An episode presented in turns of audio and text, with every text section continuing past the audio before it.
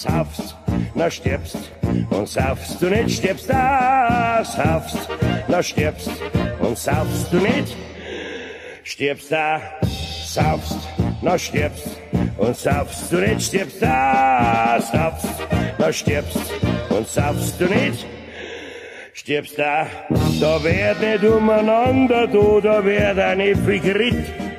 Wenn's mir schmeckt, na sauf ich, wenn's mir nicht schmeckt, sauf ich nicht. Ja, saufst, na stirbst. Und saufst du nicht, stirbst da, saufst, na stirbst. Und saufst du nicht, stirbst da. Hab früher mit mein Gewissendruck, zwingst zu viel Alkohol.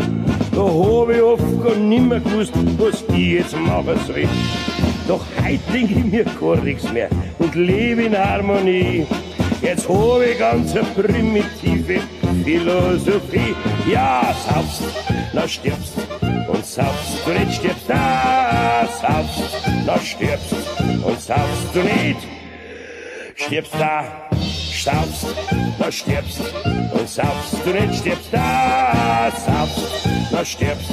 Und saufst du nicht, stirbst da. So wann's mitreißt, da glaub ich nicht, dass irgendwann was fehlt. Denn es gibt ja eh noch zwei Menschen auf der Welt. Ja, saufst, na stirbst.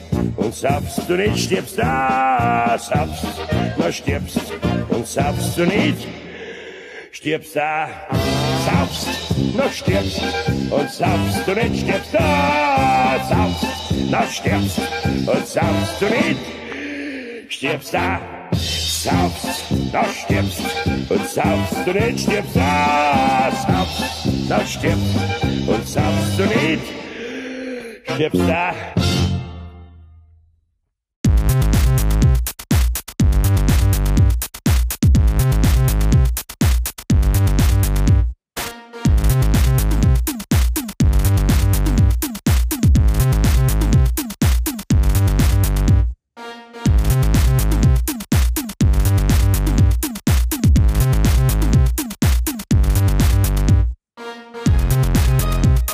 Hier ist der einzige Fachpodcast für Heimatrecht, Bahn und Moral und Stream, der nicht takt. Anycast, hier, Jubiläumsausgabe, Folge Nummer 54. 54, ja, ja. Ja, hier in Berlin auf der Couch Dennis Mohat. Hallo! Am Telefon von Göttingen, Cornelis Carter. Guten Abend, hallo. Ja, schön, danke Skype, danke Microsoft und Renke Brun hier, ne?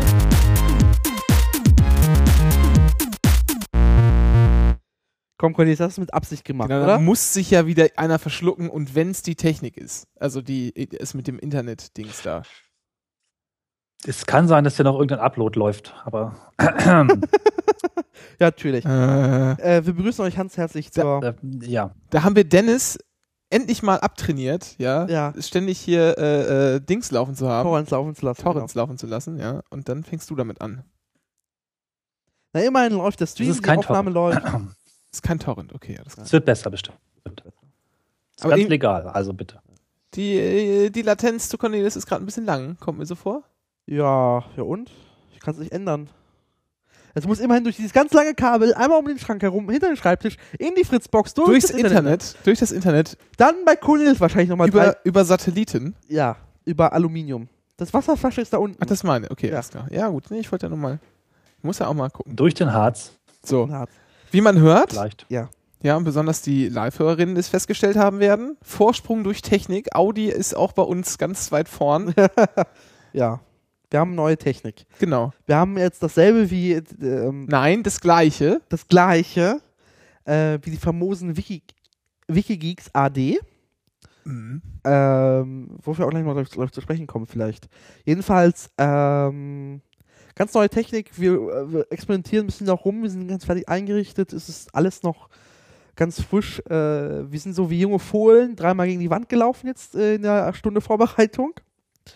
Ähm, demnächst, in der nächsten Sendung haben wir dann auch eigentlich Räuspertasten. Das hat noch nicht, heute noch nicht geklappt. Aber so langsam wird es. Und ich Ja. hoffe, die Sendung wird, wird geil. Wird alles besser. Ich finde auch, es ist nicht so schlimm wie das wackelige, komische Klinkenkabel früher immer. Das war ja auch nicht so toll. Also dagegen geht's jetzt wirklich. Ich finde es gut. Ja. Ja, ja, ja. Ne? Neu ist ja bekanntlich immer besser. Ja.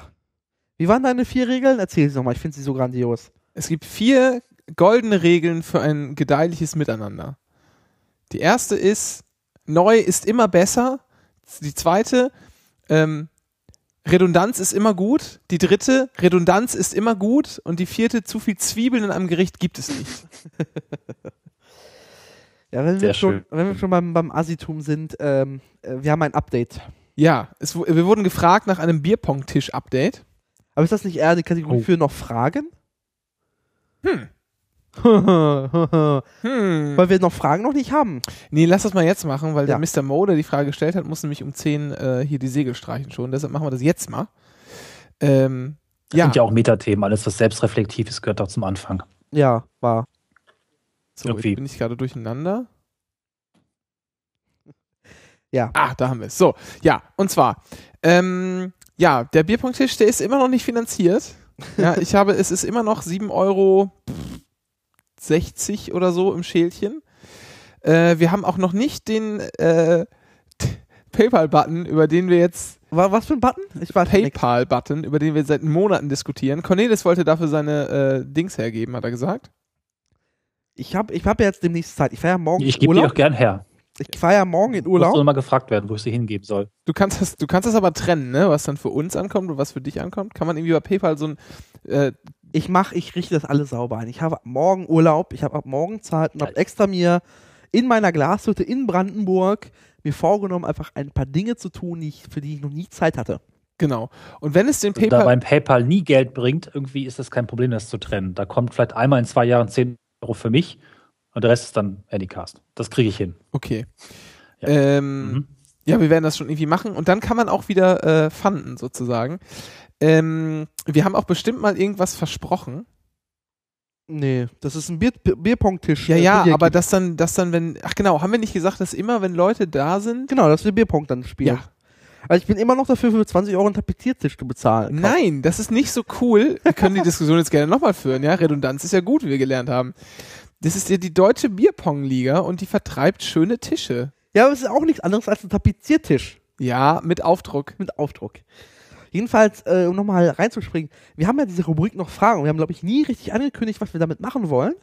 Und jetzt machen wir es mal richtig. Äh, ihr könnt uns da fragen, also wir, wir werden irgendeine Frage immer beantworten. Eine. Mehr gibt's nicht. Äh, das ist halt Das ist eine. Regel, die du dir gerade ausgedacht hast, weil jetzt auf einmal zehn auf einmal kamen. Naja, d- Ich wollte gerade fragen, wie das Ja. zu verstehen wird später. Na gut, mal gucken. ja, ich bin auch überrascht davon. Ähm, Das war auch nur ein Spiegelstrich auf der obersten Ebene später. Das geht schon. ja.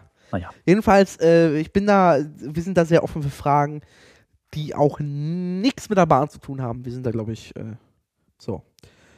Äh, als letztes, oder nee, als vorletztes noch, äh, wollen wir einfach noch auf die letzte Wikigeeks-Folge hinweisen, würde ich ganz toll, fände ich ganz toll. Wir waren zu Besuch, ich und Renke. Ich gehöre da zum Team, Ja. aber egal. Also du fühlst dich immer noch wie ein Besucher da an. Ach so, okay. Ja, vielen Dank. Er wohnt da ja auch nicht. Im Gegensatz zum Rest wohnt er da ja auch nicht. Ja. Das stimmt. Jedenfalls, Renke, zu seinem Vorteil ist jetzt auch eh vorbei. Oh nein! Ja. Und äh, die letzte Folge, Entschuldigung, ich habe gar nicht deswegen Oh nein gesagt. Ich habe Oh nein gesagt, weil dieser Standard-Bierpong-Tisch nämlich ausverkauft ist und derzeit nicht lieferbar. ja, dann kommt mir doch ein Tapeziertisch. Nein! Weißt du, was ich noch machen möchte, gerne auf den Remotes? Ich möchte Das gerne, Gebrauchten. ich, wir haben ja eins und zwei hier noch. Ja. Ich würde gerne noch irgendwie, jeder darf sich zwei Sounds aussuchen. So. Weiß nicht, kann man dann einspielen. Jedenfalls, Ich finde das total unfair. ja, da musst du hier Naja. öfters hier sein. Renk, äh, Cornelis, das ist halt so, wenn man, das ist halt so, wenn man halt, äh, wenn man im Pöbel unten sitzt. Das ist halt, hat man nichts von. Ähm, Programmier doch was. ja, ich Ein Webinterface für. Ja. ja, Warum nicht? machen wir mal. Äh, und dann als letztes, Renke. Die Tische sind alle ausverkauft. Oh, Ja, dein scheiß Tisch. hallo, die hier, wir wurden hier nach einem Update ge äh, ge ge gebeten. Genau, es Wa- wurden erst 7 Euro gespendet, das möchte ich mal sagen. Ja, da kostet nämlich 110 das Set mit, mit ein paar Bechern und, und Plastikbällen, auch genannt Tischtennisbälle mit Aufdruck. Ich mach dir einen Vorschlag. Pass mal auf, Moment. Wenn wir, wenn wir Moment. einen Tapeziertisch Darf ich nehmen, mal zu Ende dann, ausreden dann, jetzt? äh, Nein. Dann, dann erhöhe ich Nein. den Pot. Und es gibt noch, es gibt noch sieben Euro, äh, sind noch drin und die haben wir alle im Mai auf der Republika eingesammelt. Alle. Alle Ja. sieben Euro. Ja, seitdem ist nichts passiert. Ja. Das ist schon wieder fünf Monate her. Anhalb. So, und äh, in einem Monat gibt es neue Tickets für die nächste Republika, ich weiß. Ja, ja, ja. Jedenfalls, äh, Tapeziertisch. Aber eBay Bierpunkttische. Aber es gibt auch, es gibt auch bierpongshop.de, habe ich gerade gesehen. Weißt du, was ich mache? Was? Bereite denn? jetzt eine, äh, äh, eine, eine, eine, eine Brücke zum nächsten Thema vor. Das hast du gerade schon versucht. Wir sind so, jetzt aber. und dann, äh, ich, hätte, ich werde einfach so einen Tapeziertisch zie- kaufen und dir über den Kopf ziehen. Jetzt du. Moment. Ah, Ah, hier, diese Ti- Tischsets. Das ist doch jetzt viel wichtiger. das ist nicht wichtig. Guck mal hier, hier gibt's noch Classic, ja? Bierpong-Tischset, Logo-Table Silverline. Kann man ja? diesen Aufdruck bestellen für Tapeziertische? Ach, das ist doch scheiß. Das ist doch scheiße. So, Lieferzeit zwei bis drei Werktage. Guck mal einer Wie an. viel? 105 Euro. Ja, mit 50 blauen und 50 roten. Äh, Ach, die Becher noch. ja, genau. Ja. Und man kann nämlich den, den, ich möchte das nochmal sagen, den Tisch zusammenklappen und dann hat man einen Koffer. So, und jetzt kommst du. Macht ein Tapeziertisch so ähnlich. Das hat aber immer noch keinen Aufdruck. Den können wir uns noch ein paar Addicts, dann passt das auch. So, wir brauchen ein Incentive, genau, Mr. Mo hat völlig recht, den haben wir auch schon mal geliefert. Wenn dann Gäste mal in Berlin zugegen sind, dann sind wir gerne für eine Partie äh, Bierpong zu haben. Und Ja. wir geben sogar das Bier aus. So, sag ich jetzt mal einfach so. Ja. Machen wir. Apropos Hörereinbindung. Genau. Einbindung. Cornelis, Jetzt die drölfzigste Überleitung. Cornelis, du weißt das noch gar nicht, ne? Aber Cornelis, was, was machst du denn am Nee, ich ersten? bin ja. Jetzt ist der Monat verschwunden. Sag nochmal. Der nächste Monat ist November, Cornelis. Was? Nein, das, das Skype hat den Monat geschluckt. Ich habe nur gehört, was machst Nee, du am ersten? Ja, genau, ich habe dann aufgehört zu reden, weil du gerade geredet hast. Ach so. ja. Ah, Ähm, am 1. November also. ja, genau. Sekunde. Was passiert da bei dir? Das ist ein Samstag. Da bin ich äh, mit dem bekannten Sven Podcasten im Ruhrgebiet. Im Du Ruhrgebiet. gehst fremd, Macht er doch immer. Hörst du nicht Ey, schöne Ecken fremd, oder was? ist Aber eigener, aber wollte gerade sagen, endet wieder die. Affäre. So, Moment. Genau. Ruhrgebiet. Also da bin ich vermutlich nicht da. Ja, wann wollt ihr da denn aufnehmen? Morgens um 8, dann könntest du es noch nach Berlin schaffen. Woher das noch nicht ganz klar. Mehrere Folgen am Stück. Wir fahren halt kreuz und quer durchs Ruhrgebiet und machen so, so, so Extrem-Podcasting wie schon mal. Das war schön. Hm. Wo Ich weiß denn, noch nicht, noch nicht geplant. wo geht's denn diesmal hin? Gibt's da, kann, kann man da Spoiler, Wenn ich das wüsste, würde ich spoilern, aber ich weiß es nicht. okay. Sven hat gesagt, er hackt sich was gerade zusammen, er ist irgendwo im Unter- Urlaub und überlegt sich was. Ähm, nee, weiß nicht. Wa- Was, erzähl doch einfach mal, dann kann ich hinterher gucken, was da passt. Es gibt ja die kleine Tradition, der Anycast macht Betriebsausflug und nimmt Ja. Hörerinnen mit, ja. Äh, wir waren mal im Stadion, das hat ganz gut geklappt, da ist tatsächlich jemand mitgekommen, aber auch nur, weil es die Karte umsonst gab. Ähm, und jetzt wollen wir, äh, ich werde das mal kurz, den Link, habe ich, um den mal in den Chat zu schmeißen, mal raussuchen. Wo ist das denn jetzt? Zur Hölle. Also, wir wollen zur GWF, ja. Die GWF ist die German Wrestling Federation und die macht einmal im Monat hier am äh, Ostbahnhof so, ähm, äh, so eine Wrestling-Veranstaltung, ja, die Berlin Wrestling Night. Das ist, geht jetzt am 1. November in die 29. Ausgabe und äh, kostet äh, 15 Mark, also Euro Mark, ähm, Mhm. und startet um 18 Uhr. Ja, Ja, Mhm. da gucken wir uns Wrestling an. genau, da wollen wir mal hingehen. Da wollte ich eh schon mal, äh, eh schon mal ewig hin. Und ich gedacht, Aber ist es dann auch so, du hast mir ja mal erzählt, wie Wrestling funktioniert, um einen kleinen Exkurs zu machen. Das ist ja, Ja. es ist eine Zwischenmischung zwischen, es ist, ein, es ist Entertainment, ja, ja, und es ist eine Mischung zwischen Sport und äh, wir faken ein bisschen. Es ist choreografiert teilweise. Ja, nee, also was, ja, also die Ergebnisse sind festgelegt sozusagen, ja, damit man nämlich alles wie so eine so eine Seifenoper, man nennt es auch Rope Opera, ja, zwischen den Seilen, verstehst du? Äh, äh, Aufziehen kann. so funktioniert, genau, Kampf gut gegen böse, wie man das so kennt. Und ähm, dann gibt's halt Kämpfe. Und die, und die Kämpfe natürlich, äh, da hast du halt schon einen gewissen Teil von Athletik. Also du musst halt irgendwie fit sein, weil sonst gehst Ja. du da total unter.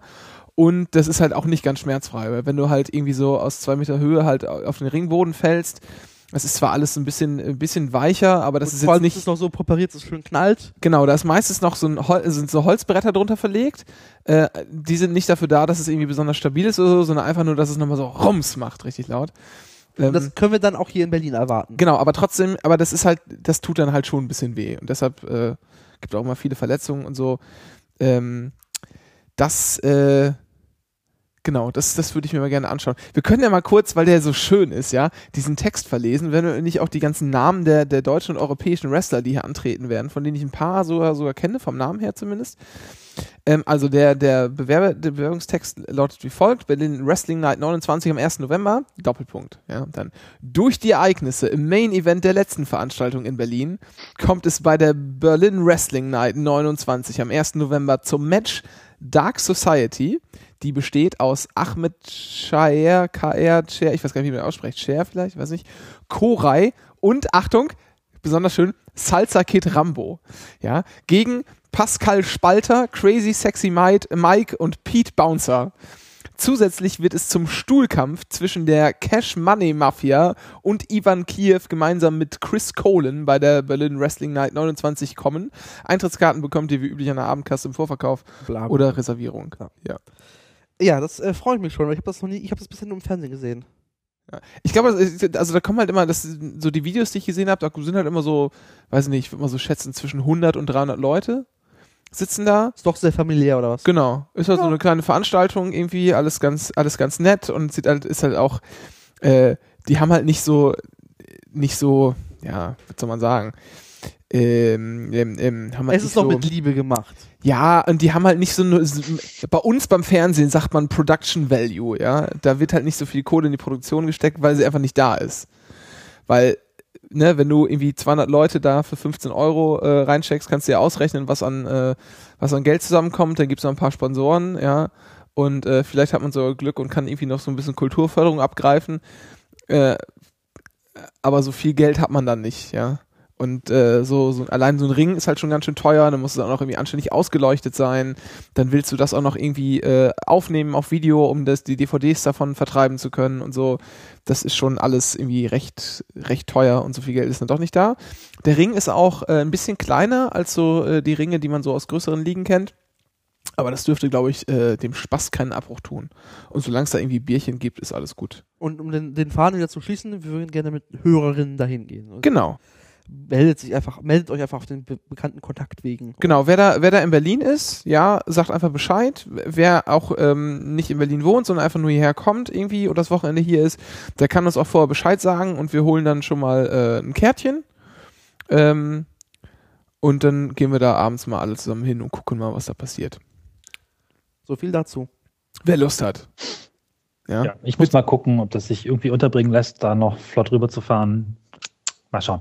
Also wie gesagt, ach- 18 Uhr steht hier. Ich weiß jetzt nicht, wann Einlass ist. Das müsste man irgendwie nochmal genauer recherchieren.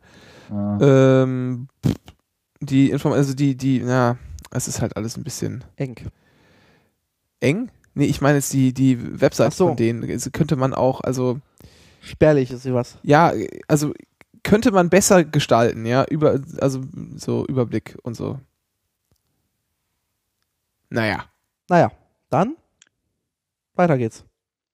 Das Imperium informiert. So. So, so, so. Und zwar, ähm, die Story hat sich ein bisschen schnell entwickelt. Ähm, kurz zusammengefasst, es geht um Mike B. Das sollte mittlerweile ein Begriff sein, und zwar geht es um einen Brandenburger Neonazi.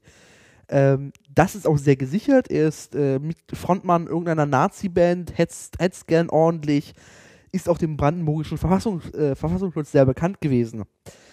Lustigerweise war Mike B. ist äh, scheinbar so auf den Kopf gefallen, dass er Jurist war. Oder ist. Äh, wie heißt es so schön? Wer nichts kann, wird Jurist oder wer nichts wird, wird Jurist? Nein, wer nichts wird, wird, wird. Und wer das nicht kann, wird Lehrer. Ach so. Ähm, oder Sozialwirt. Hm. Naja. jedenfalls, er ist dann nach, von Brandenburg nach Bayern gegangen und in Bayern hat man scheinbar irgendeinen Kaff ähm, im bayerischen Lichtenfels. Äh, wurde er sogar mit Presse, äh, mit Zeitungsartikel gefeiert, ein neuer Richter am Amtsgericht. Uh. Da stellt sich halt nur raus, ähm, dass er halt ein halbes Jahr dort gearbeitet hat und der bayerische Verfassungsgericht hat natürlich Informationen gehabt. Der brandenburgische hat gesehen, ja, Mike B. zieht um, wir sagen mal den Bayern Bescheid. Die Bayern so, ja, haben wir mitbekommen. Aber haben es nicht an die Justiz weitergegeben. Genau. Offensichtlich so, ja, ja, wissen wir, dass der hier ist. Danke für die Info. So, und da hat er, äh, so, und jetzt äh, ist die Nummer, dass er am Ende, ähm, du musst ja, bevor du Richter wirst, äh, doch so, so schreiben, hier Verfassungstreue unterschreiben. Ja, genau. Also zumindest, zumindest in Bayern ist das Genau. Fall. Und da haben die jetzt gesagt, naja, ja, da hat er ja gelogen dabei, dann kann er rausfliegen. Ist ja auch jetzt das heißt, am Ende ist er, glaube ich, hat er selber verzichtet. Auf sanften Druck oder so, keine Ahnung. Ich müsste mal das Update noch zu, äh, jetzt mir holen. Äh, Also der ist, nee, der ist wohl, die haben ihn wohl, ich weiß nicht, ob er, ich glaube nicht, dass er, dass er freiwillig gegangen ist. ich habe es äh, freiwillig gelesen. Ich gucke es jetzt nochmal nach. Ähm, Oh, es gibt bei der Bild ein Foto. Justizkommissar, das trug der Neonazi-Richter unter der Robe. oh, er ist tätowiert. Ui. Hm. Aber exakt so einem Richter möchte ich nicht begegnen. Ja, also, ne, so ist halt. Was mich eher wundert, ist, dass es, dass es offensichtlich, oder Und zuständig war er für Nachbarschaftsstreitigkeiten und Verkehrsunfälle. Verkehrsunfälle habe ich ja auch mal gemacht. Hier. Was, was sagt das jetzt über dich aus? Eigentlich ist das, eigentlich ist das ganz drollig, das mit den Verkehrsunfällen, möchte ich mal sagen. Weil wenn man sich da so ein bisschen in dieses Verkehrsrecht einge, eingewurschtelt hat, äh, dann ist das im, also ich meine, das ist halt oft so, ja, das ist halt immer im Wesentlichen das Gleiche und manchmal, so, hat man so ein paar speziellere Sachen, wo man ein bisschen lesen muss. Aber das ist eigentlich ganz nett, weil das ist so, ähm, das ist noch, ja, wie soll man das sagen, viel, viel Bürger, Menschen näher oder was auch immer, weil ein Auto hat halt fast jeder. Ja. Und deshalb hat auch fast jeder mal einen Autounfall und viele davon äh, landen vor Gericht. Ja, das heißt, da kriegt man echt so einen schönen Querschnitt aus der Gesellschaft, was man jetzt vielleicht so äh, im Handelsrecht, ja, oder im sonstigen Wirtschaftsrecht nicht unbedingt haben sollte. Ja. Ja, du kannst doch Strom. ja, aber ich will jetzt mich nicht bewegen. Also, Achso, soll ich für dich Strom ja, holen? ja, super. Ich steh mal auf und guck mal, wo das hier ist. Ähm, ich könnte da dann. Na, in der Tasche da. In der braunen Tasche. Ah ja. In, ah, in der braunen Tasche. Hm, Mm, super. Ja, ja. Passt zum Thema. Und dann müsstest du es anschließen noch. Ja. Ähm, was gibt's eigentlich noch zu Mike B zu sagen? Eigentlich nicht viel. Ähm, ist die Frage, was macht er jetzt, was wird er jetzt? Wird Anwalt, oder? Da hat er Jura studiert, sauber abgeschlossen, Ja, also offensichtlich, offensichtlich gut. In Bayern ist so auch die, die Voraussetzung, äh, um Richter zu werden, höher, oder? ja, also, ja, also eigentlich schon, nur Ja. ist es halt auch wieder auf dem Land im, im, im Kaff gewesen. Ja. Und, Wo äh, Richtermangel herrscht. ja, genau. Und dann ist es halt schon so, dass wenn du halt, äh, also, ich kenne das halt aus Niedersachsen, da ist es so, da sagt man, ähm, zweimal acht Punkte im Examen musst du gehabt haben. Aber wenn du von Anfang an sagst, hier, Kollegen, ähm, ich würde halt gerne irgendwo äh, nach Hintertupfingen, ja, dann wird da auch mal sozusagen, werden da mal beide Augen zugedrückt, weil die dann wissen, oder zum Beispiel, ich möchte da hin, weil da habe ich Familie oder keine Ahnung was, ich möchte da wohnen, irgendwie sowas, dann nimmt man sozusagen auch schon mal äh, in Anführungsstrichen schlechtere Bewerber, weil man halt einfach Leute für die Fläche da braucht. So. Aber was mich jetzt interessieren würde, hier steht, dass er scheinbar auch schon wegen Aufforderungen zu Straftaten und Volksverhetzung verurteilt, verurteilt wurde. Ja. Ist das nicht ein Ausschlusskriterium fürs Richteramt? Nee. Ah, Ähm, Interessant. ab einem Mhm. Jahr Freiheitsstrafe. ab einem Jahr. Also dann auch, Genau, wie auch- für Poliz äh, Polizisten ernst wird. Genau, wie bei Beamten auch. Ah, okay. Genau. Ja. Also, weil, wenn der Witz ist ja, ne, jetzt kommt wieder Kriminologie, jeder begeht mal eine Straftat, ja. Vermutlich Also, ständig. Mal, also auf jeden Fall hat jeder von uns schon mal irgendwie eine Ordnungswidrigkeit begangen, ist bei Rot über die Ampel gelaufen, Ja. gefahren, wie auch immer. Und bei Straftaten ist das auch Kaugummi so. weggeworfen, Fu. Natürlich ähm, äh, immer sozusagen ähm, Also du willst sagen, am unteren Rande, am Ja. unteren, also es gibt, man nennt das, man nennt das die umgekehrte J-Kurve, ja. Man stelle sich ein, ein XY-Diagramm vor, Ja. ja. Und dann hat man ähm, auf der X-Achse die, die Schwere der Tat, ja, wo ganz rechts wäre irgendwie so Mord. Und auf der Y-Achse die Anzahl der Personen, die sowas äh, tun. sowas tun. Genau, und dann hast du so ein umgekehrtes J. Am Anfang hast du so ganz viele, die so ganz kleine äh, Sachen tun und dann macht das so eine Kurve und es nähert sich dann irgendwann null an. So. Ja. Ähm, genau, und deshalb muss man nämlich sagen, aha, man hat also so einen Großteil von Menschen, die irgendwann mal Scheiße bauen, ja, und dann werden sie auch vielleicht dabei erwischt. Ja. Und weil wir aber wissen, dass das völlig normal ist, dieses, äh, wie man es so schön nennt, abweichende Verhalten in der Kriminologie, äh, äh, Kann man sagt man auch, okay, ja, nicht das nicht, auch nicht unfehlbar. Genau, dann musst du halt nicht unbedingt nochmal oben draufschlagen, weil davon wird's halt nicht besser. Ja. Ja. weil es ist halt irgendwie normal, liegt in der Natur des Menschen, dass mal was, was schief geht und man sich mal glaube, vor allem, wenn man sich das Strafgesetzbuch anschaut, wie schnell man da irgendwann mal, mal Mist bauen kann. Das fängt ja irgendwie bei Schwarzfahren an Ja, und hier Beleidigung. und Beleidigung. Und ja, Viele Leute ich ständig beleidige jeden Tag, will ich gar nicht wissen. ihr seid alle Arschlöcher, wisst ihr das? Um jetzt nochmal, klick, Counter hoch. Ja, ihr seid alle Arschlöcher, hm, da kann Ist man schon wieder überlegen. Kollektivbeleidigung, ja, da ich kann, weiß. genau, ja. Ich weiß. Deswegen sind alle Bullen Schweine erlaubt und sie Bulle, sie sind ein Schwein nicht. Ja, ja. So ist das wohl, genau. Ja. Yo. Um aber vielleicht bei, bei komischen Juristen zu bleiben, ähm, Mhm. es gibt eine Studie, äh, ich habe jetzt natürlich nicht gelesen, ich lese eigentlich nie, ich verlinke nur. Ich muss mir mal angewöhnen, mich richtig vorzubereiten. Und zwar, Warte mal, du packst die Links da rein, weißt aber nicht, was dahinter steht. nee, ich ne? habe sie mir durchgelesen, habe das aber vergessen wieder. die Überschrift gelesen, so wie bei. Ja, eigentlich auch. Aber, ähm, und zwar, es gibt die Studie, Studie des Erlanger Strafrechtsprofessors, Ja. Franz Strenk. Auch schon ein komischer Name. Jedenfalls ähm, geht diese Studie so gefühlt seit 1977, wenn ich das richtig lese. Und äh, die Headline ist eigentlich die schönste. Jeder dritte Stu Ju- Jurastudent will die Todesstrafe zurück. Das ist eine schöne Headline, finde ich.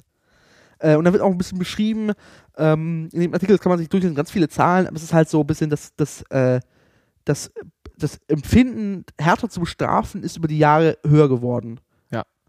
Und das ist interessant. Ähm, ich habe die zweite Seite jetzt nicht gelesen, da wird es erklärt.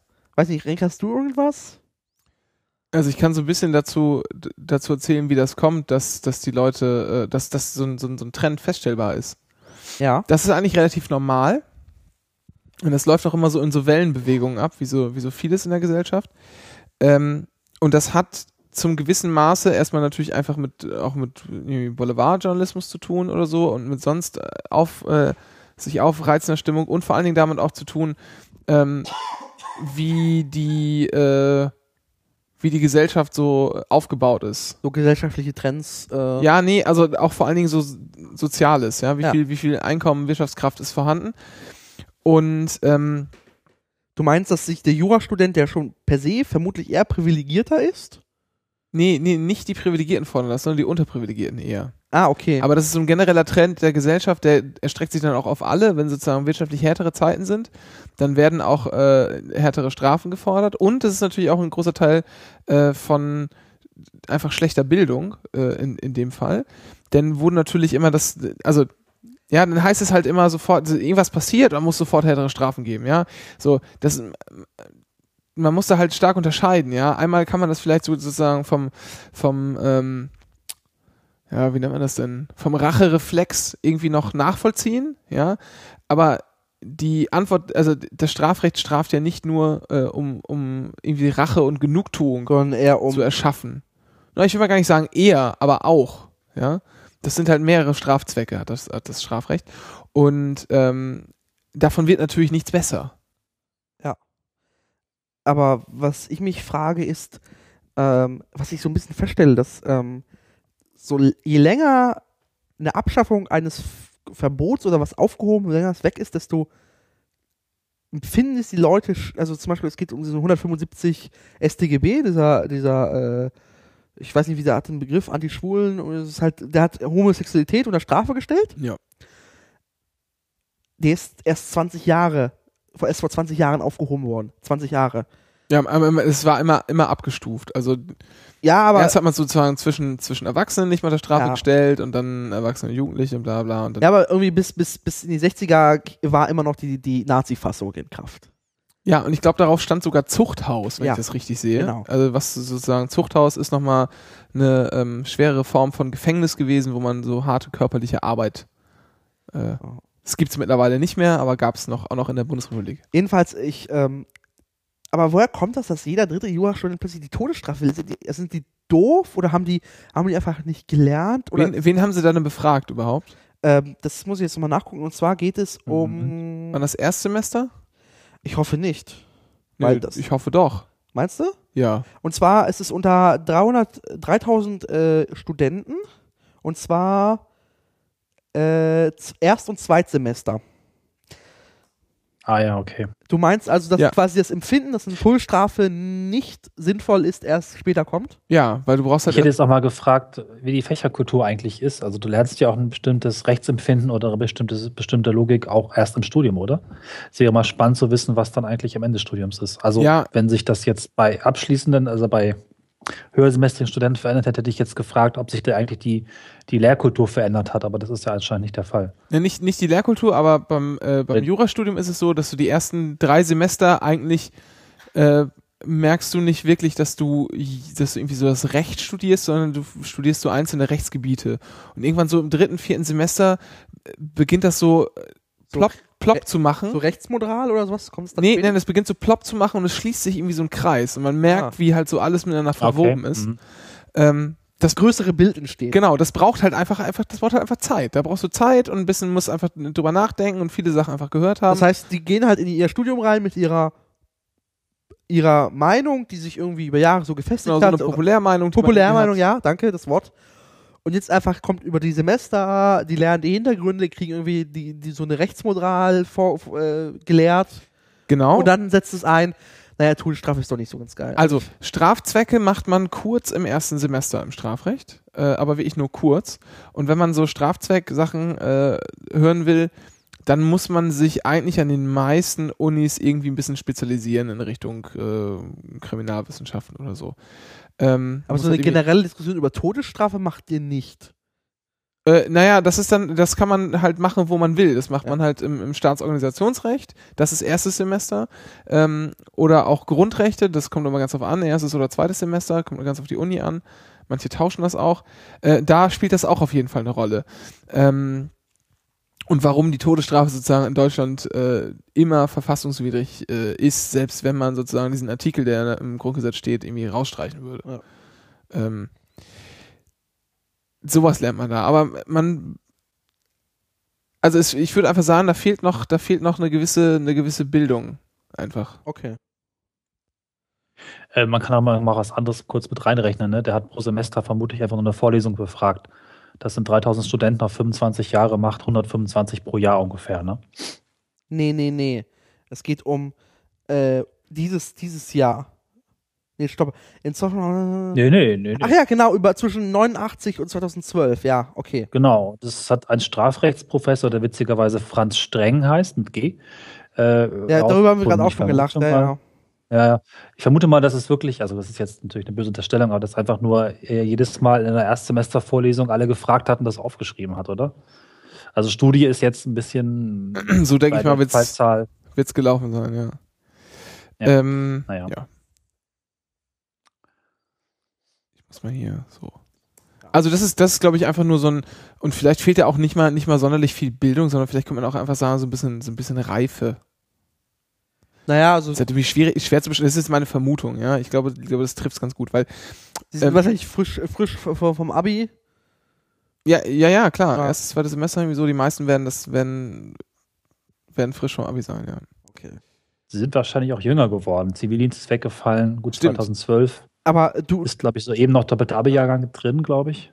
das kann sein. Könnte, ne? Was mich Mhm. interessieren würde, ich weiß, wahrscheinlich weißt du es nicht, aber es interessiert mich trotzdem, Ich weiß alles. ob es Untersuchungen gibt, trotzdem über die Einstellungen von Juristinnen, also im Sinne von politische Einstellungen, allgemein Einstellungen, wie man bestraft, sowas so, also ob es wirklich so ein, ob es wirklich über Jahre irgendwie, das kann, kann man irgendwie feststellen, dass es zum Beispiel einen Rechts- oder Linksrucks oder irgendwelche Rücke gibt in irgendwelchen Richtungen. Ja, Der also, oder, oder, oder ne? Trend, oder wie, wie tickt der Durchschnittsjurist, solche Nummern Ähm, halt. also wird das untersucht irgendwo? weiß ich nicht. Okay. Aber was passiert auf jeden Fall, das kann man über ganz vielen Leuten beobachten, alles wird so ein bisschen moderater. Mhm. Weil man nämlich Mhm. lernt, Okay. ähm, weil man nämlich lernt, dass, dass, dass, äh, dass das System, so wie wir es haben, schon ganz okay ist, weil es nicht, nicht so böse, ähm, also natürlich im Einzelfall passieren irgendwie immer schlimme Dinge und im Einzelfall ist immer vieles verbesserungsbedürftig, aber ähm, ganz generell ist das schon vom, vom Recht her, ja, ich, ich rede jetzt nicht von, von, materiell, von materiellen Chancen und Vermögensverteilung und keine Ahnung was, sondern einfach nur vom, vom Rechtsgedanken her ist es eigentlich, eigentlich schon sehr auf Ausgleich bedacht. Äh, und das lernt man einfach mit der Zeit. Und, und gewissermaßen wird man dann eventuell äh, ein bisschen moderater in seinen Einstellungen. Das, das denke ich, kann man schon so sagen. Ja, Aber okay. äh, ja, also führt nicht dazu, dass man irgendwie jetzt äh, äh, rechtsradikal wird oder so. Nee, aber es, vielleicht gibt es, ich weiß nicht, ist der, ist der Durchschnittsjurist, äh, gibt's, aber gibt es irgendwie, also im Sinne von, gibt es politische Strömungen in, in der Richterschaft, die äh, überwiegen? Vermutlich nicht, oder? Nee. Alles sehr durchgemischt. Ja, ja, ja. Ja. Also Wurden denn Werden denn Urteile verglichen für vergleichbare Fälle? Sowas müsstest du auch Studien geben, oder? Ähm, ja, ja, nee, das ist was für Studien, das merkst du halt in, den, in dem Rechtsalltag einfach, ne? Wenn du halt guckst, Na okay. wenn du halt so, wenn du, sag mal, du bist irgendwie, So bist irgendwie Richter, genau, Abgerichtsurteile. und hast halt irgendwie einen Fall, das, das kennst du nicht und weißt nicht genau, wie du es lösen musst und was da die richtige Lösung ist, dann guckst, schlägst im Kommentar nach und im besten Fall steht da, ja, hier BGH sagt das da, aber es gibt auch noch diverse andere äh, OLGs, die sagen was anderes und da gibt's einfach eine, eine ordentliche Meinungsvielfalt unter diesen, gerade so den OLGs oder auch irgendwie beim Verwaltungsgericht, die OVGs, das ist nicht so, dass da jeder gleich entscheidet, sondern das ist schon auch schon unterschiedlich. Wobei Mhm. das nie sonderlich politisch geprägt ist, das muss man auch sagen. Weil auch das, das Studium, äh, das Rechtsstudium, ähm, eigentlich dazu, äh, dich dazu bringt, ähm, sozusagen möglichst nur äh, Rechtsargumente zu verwenden. Und das führt zwangsläufig dazu, dass du nicht mehr so politisch äh, argumentieren kannst. Dennis, du machst Geräusche. Ja. So, Dankeschön. Ähm, was nicht unbedingt immer schlecht sein muss, aber auch mal schlecht sein kann. Ja, okay.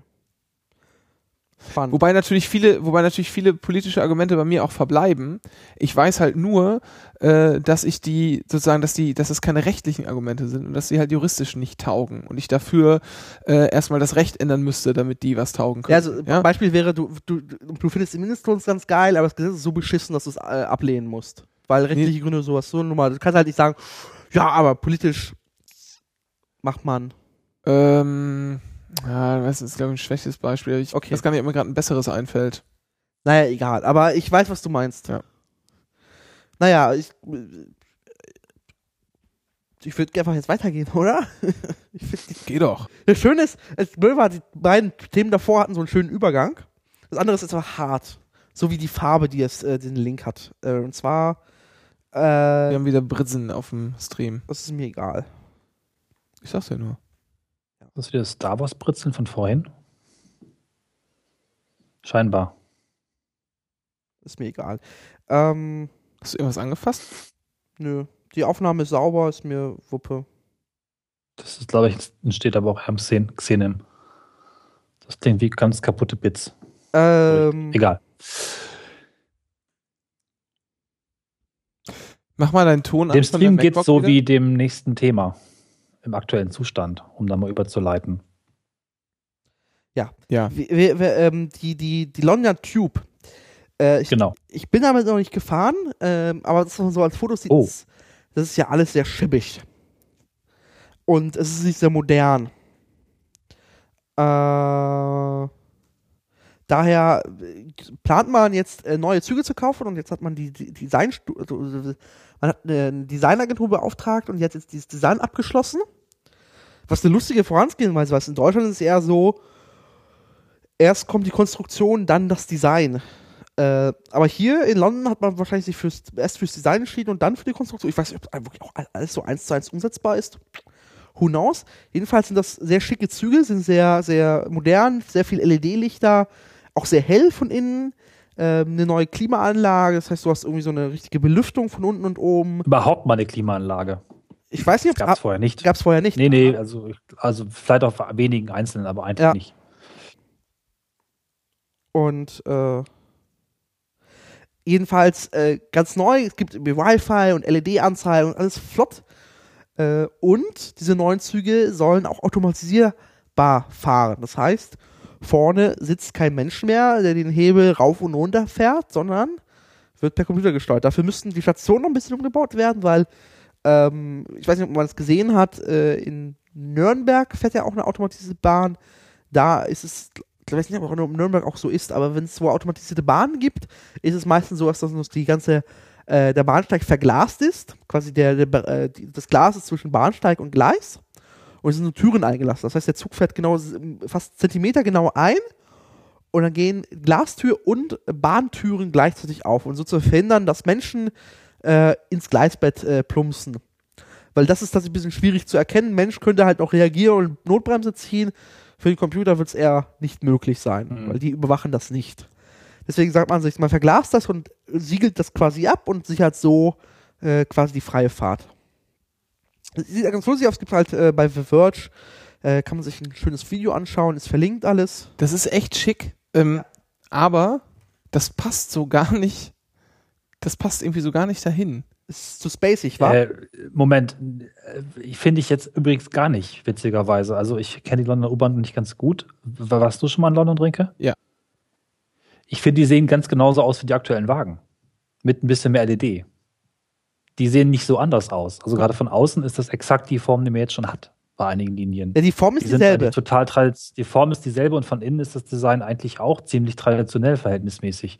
Also es ist eine coole Mischung aus modern und traditionell. Also sie sehen jetzt für mich nicht so wie wir sind 30 Jahre in der Zukunft aus, sondern okay, London hat jetzt mal eine aktuelle U-Bahn. Naja, also ich, ich gucke mir gerade so die Fotos an. Es Sieht schon alles bisschen, äh, also die neuen Designs ein bisschen, noch ein bisschen runder, ein bisschen abgeflachter. Ja, genau. Ähm, das ist viel eckig. Die Innenausrüstung ist äh, kotzig Plaste. Ist halt Plastebomber von innen. Ja. Und guck mal, der, der, Fuß, also der Fußboden ist halt so, grau, äh, so dunkelgraues oder braunes Linoleum. Ich finde, dass, dass, ich finde, diese neuen Züge wirken zu modern irgendwie. Zu modern. Hm. Ich Gerade weiß das Interieur, also diese, diese gelben Stangen, die kenne ich halt noch. ja. So. Ja. Und das war halt immer so ein bisschen runtergekommen und so ein bisschen rotzig und lack. Ähm, Aber es gibt derzeit blaue, gelbe und rote Stangen schon. Also das, ähm, ne, das ist je nach Linie verschieden. ach so. Ja, ist Ja. auch ewig her, Ja, dass das- ich da ja. war. Die sind ja farbig alle. Ja. Ich such, versuche gerade rauszufinden, wo diese Straßenbahn in Russland war. Diese, diese total abgespacede Straßenbahn aus Russland. Diese neue. Aber ich finde es Ich nicht. finde die Züge übrigens in dahingehend ganz cool, weil die London U-Bahn hat vor allen Dingen eins, unglaublich viel Stil, finde ich. Die haben eine eigene Schriftart schon seit 150 Jahren definiert, die haben ein durchgängiges CD für alle Schilder und die Züge sind halt irgendwo auch in einer, einer einheitlichen Linie und auch die neuen fallen da nicht raus. Das, das ist schon cool, irgendwie, wie das alles zusammen zusammenpasst. Das ist zwar alles unendlich kaputt und sie kippen da jedes Jahr irgendwie Milliarden rein, ohne dass sich spürbar was verändert. Und es ist halt eigentlich immer nur Baustelle, das ist also ein bisschen wie die S-Bahn in Berlin. Aber äh, hat Stil. Ja. Finde ich cool. Also ich mag die sehr. Ich fände, äh, so ein bisschen kann man, kann man die Londoner U-Bahn mit der U2 hier in Berlin vergleichen. Ähm, aber nur so ein bisschen. Also es ist halt laut und unangenehm, aber die, die Tube fährt irgendwie viel schneller. ja. Man muss die historisch vergleichen mit der S-Bahn in Berlin tatsächlich, weil die, die U-Bahn in London war die erste U-Bahn der Welt in dieser Art und Berlin war die erste, erste ähm, S-Bahn, also Straß, Stadt, Schnellbahn, stromgetriebene Vorortbahn der Welt. Ja. Und sie haben ein ähnliches Alter und auf ihre ähnliche Art und Weise finde ich relativ viel Stil. Und sind beide gleichermaßen kaputt. Also es gibt halt diese, diese russische äh, Bahn, die ja total abgespaced ist. Das ist ja Ist da mal ein Link irgendwo? Ja, ich, äh, ich versuche gerade irgendwas richtig zu finden. Äh, hier. Die, die ist ja, das ist, sieht aus, als hätte irgendwie Karl Lagerfeld äh, nachts besoffene Straßenbahn designt. Ich finde das ist schon wow. Ich äh, werfe das mal in den Chat, dass man halt mal kurz sieht. Ähm, das hat schon, das ist, das hat, das Ding hat Stil. Das ist also, das ist schon abgespaced, ehrlich gesagt. Also es ist halt, Gott, ist das hässlich. ich finde es geil. Es ist, äh, es sieht so ein bisschen Ich hab's noch nicht. Mein Netz ist langsam. Hallo. Ich weiß nicht, wie das Ding Oh. offiziell heißt. Es ist schon. Uah. Ja, geil, oder? Vor allem es gibt auch Fotos von innen. Das ist sehr viel mit, Nee. Holz, mit Holz gearbeitet. Das ist von innen. Ähm, das sieht schon aus Uff. wie. Und wo fährt die? Die wird in Russland irgendwo fahren. Ich, ich muss es nochmal genau rausfinden. Der Artikel ist auf Russisch. Aber es sieht aus wie so eine Luxus-Lounge. Also innen, ja, innen, innen schon eher. Ja. Aber außen mag ich die nicht. Das ist schon ein cooles Design. Ich glaube, es würde in Europa nicht funktionieren, weil der Kopf darf nicht so nicht sein. Das ist halt, das verstößt, glaube ich, gegen 30 Crash-Normen der EU. Äh, aber in Russland Auch ist eh egal. runterrutschen. Ja, kann man, wollte ich auch gerade sagen. Da kann man leicht drunter, drunter rutschen, weil das ein bisschen unten. Äh, Wirkt wie so ein, so ein Eisbrecher. Vielleicht bauen sie es irgendwo in Sibirien. Echt, das erinnert mich das Ding Ja. so ein bisschen wie so ein, an einen Grashüpfer, der Kopf. Ja. Sieht so ein bisschen Grashüpfermäßig aus, dieser, dieser Zug. Vermutlich heißt das Ding auch Grashüpfer auf Russisch. Ich würde darauf wetten. Der R1 oder irgendwie. Gr Grillisches Zeichen 1. Kyrillisches. Ja. Uralt-Transmarsch. Uralt-Transmarsch. Das, Ja. wie, wie das wohl. Ich frage mich gerade, wie das wirken würde, wenn du die irgendwo. Äh, Vergleich also jetzt äh, hier dieses eine Bild, was du, was du hier, äh, was, was hier gerade im Chat gepostet wurde, da fährt das halt vor so einem runden Gebäude irgendwie lang, was noch so einigermaßen modern aussieht. Man sieht das nur so leicht im Hintergrund. Ja. Ähm, aber wie ist denn das, wenn du da mit mit dem Ding vor so Plattenbauten äh, Gegend fährt. Äh, jetzt können wir gleich gucken. Das ist der, tatsächlich der Russian One. Äh, und äh, soll wo fahren? Äh, also der wurde nur vorgestellt. Der hatte explizit noch keinen Einsatzzweck, sehe ich richtig? Ja. Hm. Aber Russian One, das ist schon so. Vor allem das Alpen, also es ist schon sehr, sehr spacig alles. Vor allem, vor allem ist das Ding koppelbar überhaupt? Nee, oder? Also kannst du einmal fahren mit, also nicht ähm, Mehrfachtraktion. Weil unsere, we- welche ich auch sehr schick finde, ich finde unsere Berliner neuen Trams, die gelben, Ja, die die, die sind sehr schick. Ähm, Ja, finde ich auch gut. die haben sogar einen Design Award gewonnen. Den Red Dot. Also es ist sehr schick.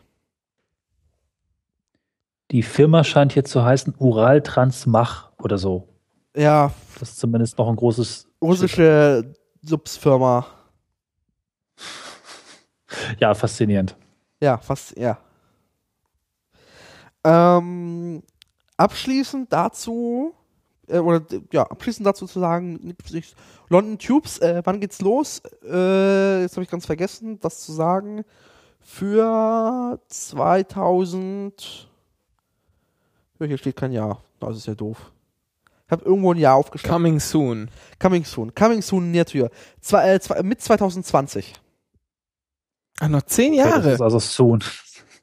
Naja, Alter. also der, der, der ICX, also der neueste Fernverkehrszug der Bahn, der wurde zwischen Beauftragung liegen und der ersten Fahrt liegen zwölf Jahre. Ja, Das ist schon krass. Das ist halt, das ist ein Million, das ist ein Milliardenauftrag. Die Züge müssen konstruiert, getestet, getestet, konstruiert, getestet werden, bevor irgendwann die Serienproduktion losgehen kann. Und du willst ja nicht erst mit einem Zug fahren, sondern du musst ja vorproduzieren. Du willst ja Mhm. im Zweifel eine ganze Linie erstmal umstellen können. Da fahren, da hast du irgendwie einen 3 Minuten, 2 Minuten Takt. Dafür brauchst du halt irgendwie dann am Ende 20 Züge schon zu fahren für eine Linie. Mhm. Das dauert halt ein bisschen. Und du musst vielleicht auch die Städte umbauen für die Züge. Nicht, dass es wie in Hannover passiert, dass plötzlich, als sie die neuen Silberpfeile zur Expo gekauft hatten, die nicht um die Kurven passten und angeeckt sind. Vor- passiert, ja. Vor allem, wo man zufügen möchte, die wollen halt automatisiert fahren, dann musste wahrscheinlich Netztechnik aktualisiert werden, Stationen müssen umgebaut werden. Das ist schon eine große Wie bei Nummer. der U2. Wo die Pfeiler versetzt werden müssen. Ja, weil der Zug. Naja, die, die lustige Geschichte zur U2 muss man sagen, die wurde ja von der Boulevardpresse aufgezogen, dachte, oh, die Bahn ist zu doof, um Züge zu, die, die BVG ist zu doof, zum Züge bauen. Na, die BVG hat gesagt, wisst ihr was? Wir bauen die Züge irgendwie zwei, drei Zentimeter breit, haben dafür drin irgendwie zehn Zentimeter mehr Komfort. Das macht eine Menge aus. Und wir müssen diese Pfeiler eh erneuern. Das heißt, wir erschlagen zwei Fliegen mit einer Klatsche. Das ist eigentlich eine sehr kluge Lösung gewesen. Diese Pfeiler mussten eh erneuert werden, da kann man sich auch gleich verrücken und dann hat man dafür breitere Züge. Perfekt. Das Mhm. ist äh, Glanzleistung. Finde ich super so. Aber hey, die BVG ist zu blöd für Züge bauen. Wann, Uh. wann kommen die Züge, weißt du das? Oh, das weiß ich jetzt nicht aus dem Stegreif. Weil wenn die jetzt die Pfeiler schon umsetzen, Dann lohnt sich nicht das? Nee, dann kann man ja mal hoffen, dass jetzt die tatsächlich bald mal anmarschieren. Oh, das weiß ich jetzt nicht. Oder wurde es gerade noch Das dieses Jahr gemacht, weil waren noch EU-Fördermittel da. Keine Ahnung. Wenn die Pfeiler im Osten stehen, gab es noch ähm, hier Solidarblaren, ne? Nee, ich meine, ist äh, ab, ab Potsdamer Platz westwärts, glaube ich. Ich habe so. ich hab die U2 selten im Blick. Äh, Ich fahre da fast nie. Ist halt fast West-Berlin schon. Oder ist West-Berlin? U2 ist West-Berlin, oder? Nee. Doch. Von Pankow bis Potsdamer Platz, Ostberlin. Also fährt Ja. Kreuzberg dann ein Stück. Ah, okay. Aber- Naja. Es ist halt weit weg von hier. Nee. Doch. Weit weg von hier ist auch das nächste Thema. Oh, ah, die goldene Moderationsbrücke. Oh. Zumindest am Ende, wenn das dann so klappt. Äh, ich habe das heute irgendwie gesehen oder gestern. Ich, es hat mir wirklich zu denken gegeben, weil das ganze Projekt tatsächlich, ähm, zumindest will man das umsetzen, zwei Menschen auf den Mars schicken. Im Jahre 2025 sollen, ich weiß es nicht wie viele, sollen einige Menschen auf dem Mars leben. Und das Interessante ist, ohne Rückfahrt oder Rückflugticket. Ähm, das ist eine holländische Firma namens Mars One. Und die wollen schon ab 2018 tatsächlich die ersten Einzelteile hochschießen. Das Konzept geht so. Ähm, es werden erst ein paar Kapseln zum Mars geschossen und dann irgendwie da platziert, irgendwie, wenn das klappt. Und so, so einen kleinen Wohnheim zusammengebaut. Und dann kommen ab 2024 ähm, ein paar Leute, die werden auch da hochgeschossen und müssen dann da wohnen. Das Ganze soll kosten 6 Milliarden und finanziert werden soll es durch Fernsehbeiträge, beziehungsweise dadurch, dass das Ganze im Fernsehen ausgestaltet, ausgestaltet wird als Big Brother Mars oder so. Und dann kann man halt zugucken, wie die Leute da oben verrecken. Weil irgendwann müssen sie ja sterben. Sie kommen ja nicht zurück und das Fernsehen guckt live zu. Ich fand das echt krass und es ist, man kann sich das bei Wikipedia angucken. Also es scheint kein Hoax zu sein und so, kein Spiegel. Nee, davon habe ich nicht gehört. Und, ja, also ich habe heute schon mit ein paar Leuten drüber gesprochen und irgendwie schwingt das in mir. Ich finde es irgendwie total bekloppt, aber irgendwo kann ich es nicht so leicht hinter mir lassen, weil ich weiß nicht, es ist, es ist irgendwie Also- eine neue Stufe von absurd. Naja, also der Mars ist halt einfach fucking weit weg. Und Ja, es ist, es ist klar, Ein halbes Jahr bis ein Dreivierteljahr. Ne? es ist irgendwie klar, dass wir dahin müssen, aus Gründen. Es ist einfach für die nächste Evolutionsstufe des Menschen wichtig, dass er zum Mars fliegt. Ähm, Soweit Ja. kann man damit kommen. So. Ja, ja, ja, ja. Ich glaube, es, wird notwendig sein. Ich finde es nicht schlimm, wenn wir sagen, okay, für die erste Mars-Mission gibt es keinen Rückweg oder wir können keinen Rückweg, kein, keine Rückkehr garantieren, weil wir sagen, okay, das ist so technologisch neu, das ist so technologisch unsicher, dass wir es nicht garantieren können. Wir wollen es, wir können es nicht garantieren. Das Dieser- gehe ich auch noch mit. Wie das Mars One aufzieht, ist halt also eine privat, privatrechtliche, äh, privatwirtschaftliche Nummer Genau. ist. Ja, und das ist uns bewusst, wir planen erst gar nicht eine versuchte Rückkehr. Und wir wollen das wie Fernsehen finanzieren. Ich finde es krass. Also ich, mich fasziniert es. Ja, Ich, ich wüsste nicht, genau. ob ich. Das, ja, Also ich würde es gucken, das ist leider so. ich glaube ich auch. Aber einerseits, ich könnte mir nicht vorstellen, dass dann, also ich, ich würde mich einfach grässlich fühlen, wenn wir da Menschen hochschicken für unser Entertainment und nicht für das, für das wissenschaftliche. Also Ja. ich weiß nicht, ob da was Wissenschaftliches rüberkommt dann am Ende. Oder dass wir am Ende, Naja. oder am Ende mir uns durch diese Aktion so quasi, äh, quasi endgültig die, die, äh, äh, die Budgets für Weltraumforschung kaputt macht. Nach dem Motto, ja, die Privaten machen das, die finanzieren das schön mit Fernsehgeldern, brauchen wir selber als Staaten ja keine Raum, Weltraumforschung zu machen. Also, was mich dann daran irgendwie total umtreibt, ist, dass diese, die Sendung kann nur schlecht enden. Äh, entweder sie ist, wird stinken langweilig nach einem Jahr und dann hängen die halt da oben rum und vielleicht ist das Ganze auch nicht mehr finanziert und keine Ahnung, jemand schickt mehr Ersatzteile. Oder es ist äh, interessant und wir sehen, wie alle da verrecken. Weil irgendwann werden sie das tun. Ist die Lebenserwartung auf dem Mars ist wohl doch durchaus ein bisschen kürzer, weil nur ein Drittel G. Und das ist irgendwie schon komisch.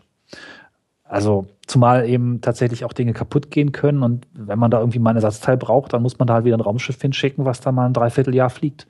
Abgesehen davon, dass äh, gut, Hinflug von einem Dreivierteljahr ist halt auch nicht so ganz ohne, aber das wäre vielleicht noch der spannendste Part rauszufinden, geht denn das, ne? Denn die große Frage ist, wirklich. die große Frage ist einfach, ob wir nicht einfach demnächst äh, eine Evolution äh, in Sachen Raketentechnik bekommen, wo es nicht mehr ein Dreivierteljahr Ja, ist, sondern vielleicht sogar drei Monate. Ja, ist schwierig. Äh, also den, den da. Das ist ein bisschen schwierig, weil du nicht einfach so gerade zum Mond fliegen kannst. Also kannst du schon, aber das ist Ja, die Nummer wird doch eh mal ziemlich wir, ineffizient. Wir kommen, wir kommen ja eh nicht direkt von der Erde zum, zum Mars. Oder es ist, das geht, aber es ist kompliziert. Die Sinn ist immer so, wir bauen erst auf dem Mond eine Startbasis ab. ja, um, um das ist so die, die Gravitation der Erde ein bisschen auszutricksen, äh, damit die, Starts leichter sind. das ist nochmal äh, noch was anders. Ähm, du brauchst, wenn du quasi einen Direktflug machst, der wesentlich schneller geht, brauchst du einfach unfassbar viel mehr Energie. Ja. Weil du nämlich jetzt, wie man es jetzt macht, da nutzt man einfach ähm, aus, dass Erde und Mars äh, ab und zu mal sozusagen sich, sich nahe kommen. Ja. ja? Und deshalb ist der, ist der, äh, der Anflug ein bisschen, bisschen geschmeidiger. Du könntest auch so einen Direktflug machen, aber dann müsstest du wieder doll ab, abbremsen und so. Und hier kann man so ein paar Himmelskonstellationen nutzen, auch nochmal am Mond Schwung holen und sowas. Äh, das, das geht dann einfach besser. Ich glaube, man könnte in drei Monaten hinfliegen, auch jetzt schon, macht aber lieber die neun Monate Tour, weil sich das einfach besser rechnet. Ja. Mhm. Okay. Ähm, ich würd, äh, können wir noch irgendeinen Podcast zu diesem Thema verweisen? Gibt es da von Raumzeit sowas dazu? Vermutlich. Stimmt. Dann verweisen wir jetzt mal drauf. Ich suche gerade noch einen anderen Podcast, den ich gehört habe, und ich meine, es war Radiolab, wo die auch über Mars One gesprochen haben und nämlich eine Frau hatten, die sich da beworben hat. Ähm, die Ich ihre Geschichte die, die sie auch bei. Spiegel hatten, ne? Es gibt da so eine Russin oder mit da- zum russischen Akzent, Also die da überall in die Kamera spricht. Was auch noch ein spannender Aspekt ist, dass die alle Familien Kinder haben und einfach sagen, ich will da trotzdem hin, egal, Frau, Partner, bleib hier. Mann. Nee, so, die, fand ich- die meine ich nicht. Na gut, okay. Dann ist. Ähm, sondern so eine junge Frau aus den USA. Oder war das nicht Radiolab? War das vielleicht. Ich, ich suche mal ein bisschen weiter, während ihr über den Rest hier redet. Oder? Genau, also das ist äh, einfach auch dann die ganze Familie hinter sich zu lassen, nur um dann mal auf dem Mars zu landen. Krass. Also man kann mal drüber nachdenken, würde man das tun wollen, angenommen die Chance ist da. Es haben sich bereits 500 Personen beworben, nee, 570 in der engeren Auswahl oder so. Ich habe die Zahlen jetzt nicht genau im Kopf, aber die sind da also wohl auch schon richtig ordentlich am Casten. Ne? Sehr krass. Also, ich habe das erste Mal, glaube ich, vor einem Jahr von gehört. Ähm, da war es also doofe Niederländer, die idiotische Niederländer. Aber scheinbar. äh, Also ich, ich sehe es erst, wenn die erste Rak also ich, in der Wikipedia gibt es ja so einen Ablaufplan und 2018 Mhm. soll die erste, Genau. die erste Rakete starten mit äh, Ausrüstungsgegenständen. Wenn Ja. die gestartet, das ist dann, glaube ich, die Nummer ist. Bis dahin, sorry, 2016 soll der erste Kommunikationssatellit um den Mars geschickt werden. Zum Mars und der soll dann um den Mars kreisen. Wenn das passiert ist, dann glaube ich die Nummer ist. Bis dahin ist es immer Das noch. ist ja auch schon ziemlich bald. Ja.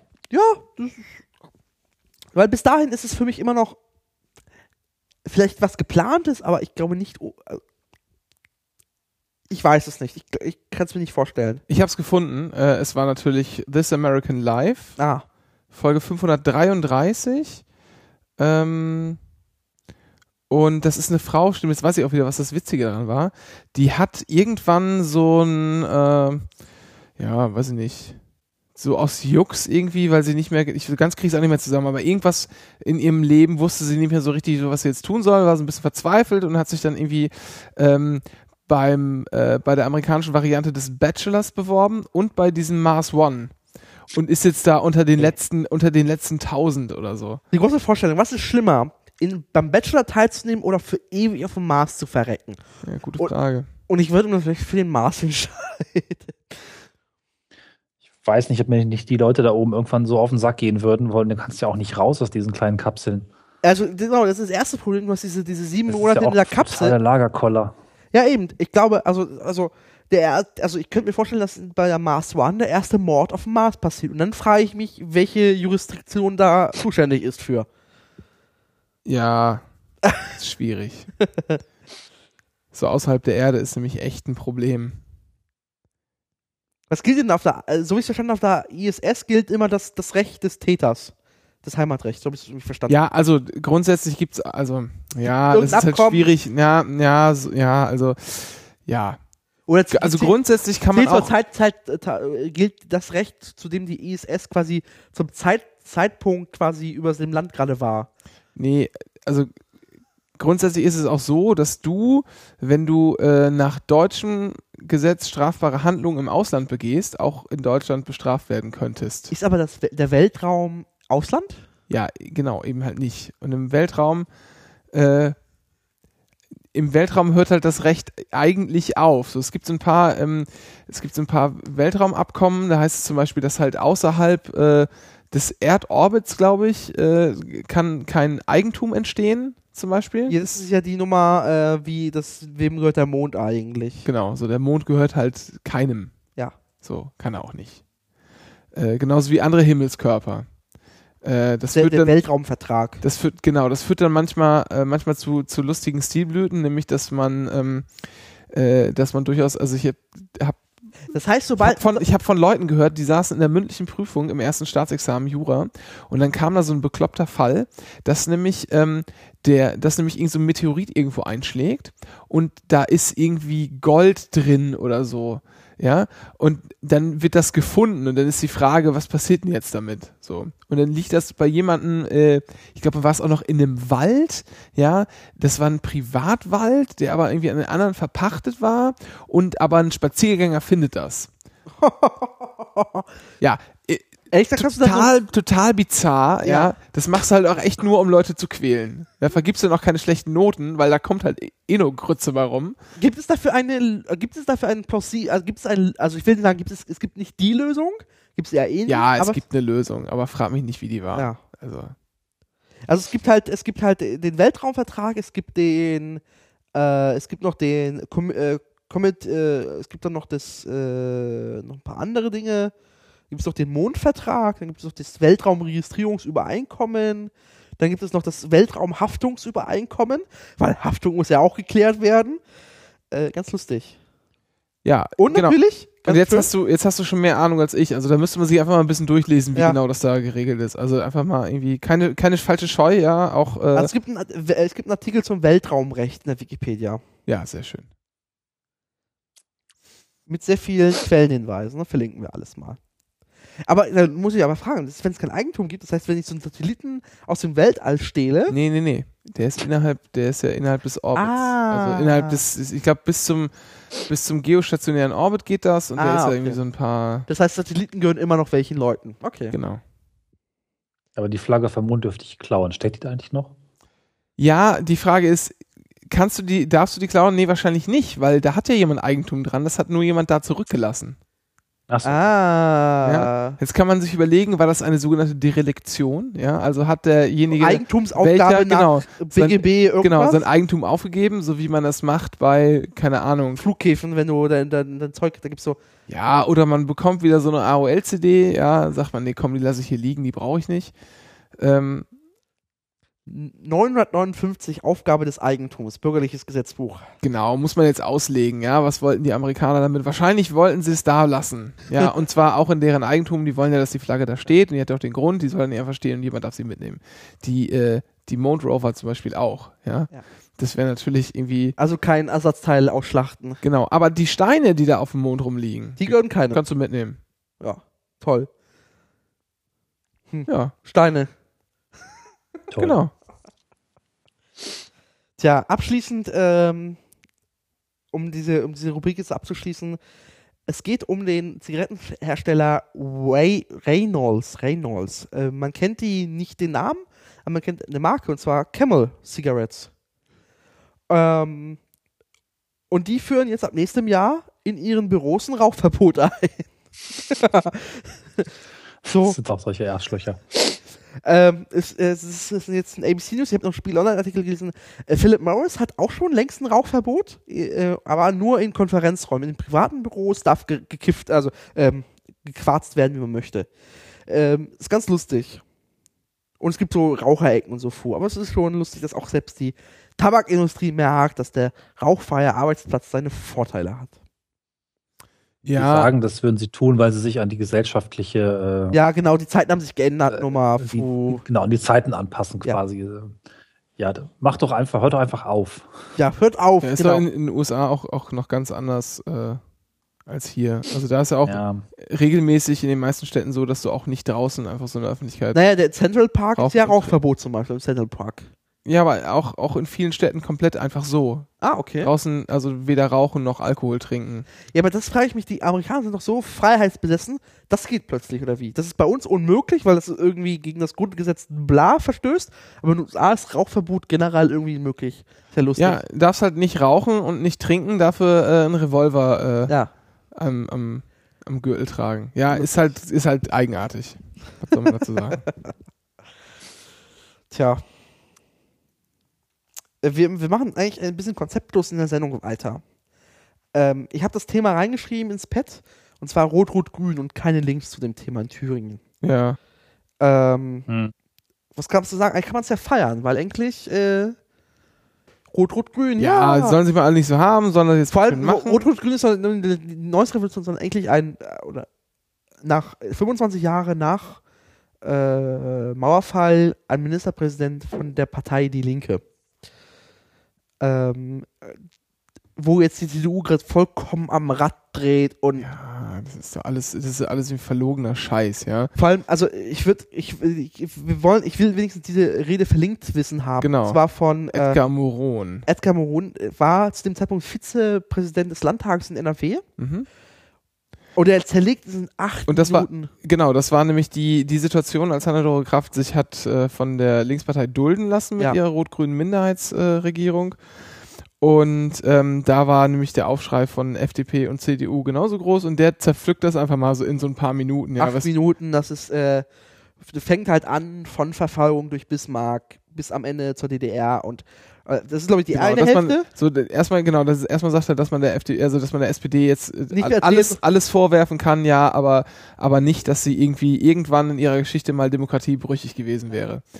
Und die zweite Sache ist, äh, auf die er noch eingeht, ähm, FDP, CDU, CSU, die haben halt die Blockparteien einfach integriert. ja. Und Die zwar SPD war die einzige Partei, die es nicht gemacht hat. Ja. Und jetzt rächt ja, sich ein wenig. also eigentlich, eigentlich sozusagen der Fehler, äh, der historische, dass man, dass man die reformwilligen Kräfte sozusagen die SPD nicht wieder aus der SED rausgelöst hat. Ähm, Man hat ja, man, und jetzt, und jetzt nach 25 Jahren arbeitet man mit, mit dieser, mit, oder jetzt dieser neuen Partei, wo auch andere, neue Teile hinzugekommen sind, dann zusammen. Das soll dann irgendwie schlimmer sein, als einfach ohne links, ohne links und rechts zu schauen, einfach irgendwie so die Blockparteien, die da äh, jahrzehntelang das System gestützt haben, einfach so zu integrieren in die Partei. mein, mein Lieblingslied, ich muss ja auch, die suche ich raus, verlinke ich. Zwar äh, hat jemand, äh, es vertwittert, zwar hat die CDU, die Ost-CDU, nur einmal gegen die SED gestimmt. Ja. Und zwar, als es um das Thema Abtreibungen geht. Das fand ich so schön. Ja.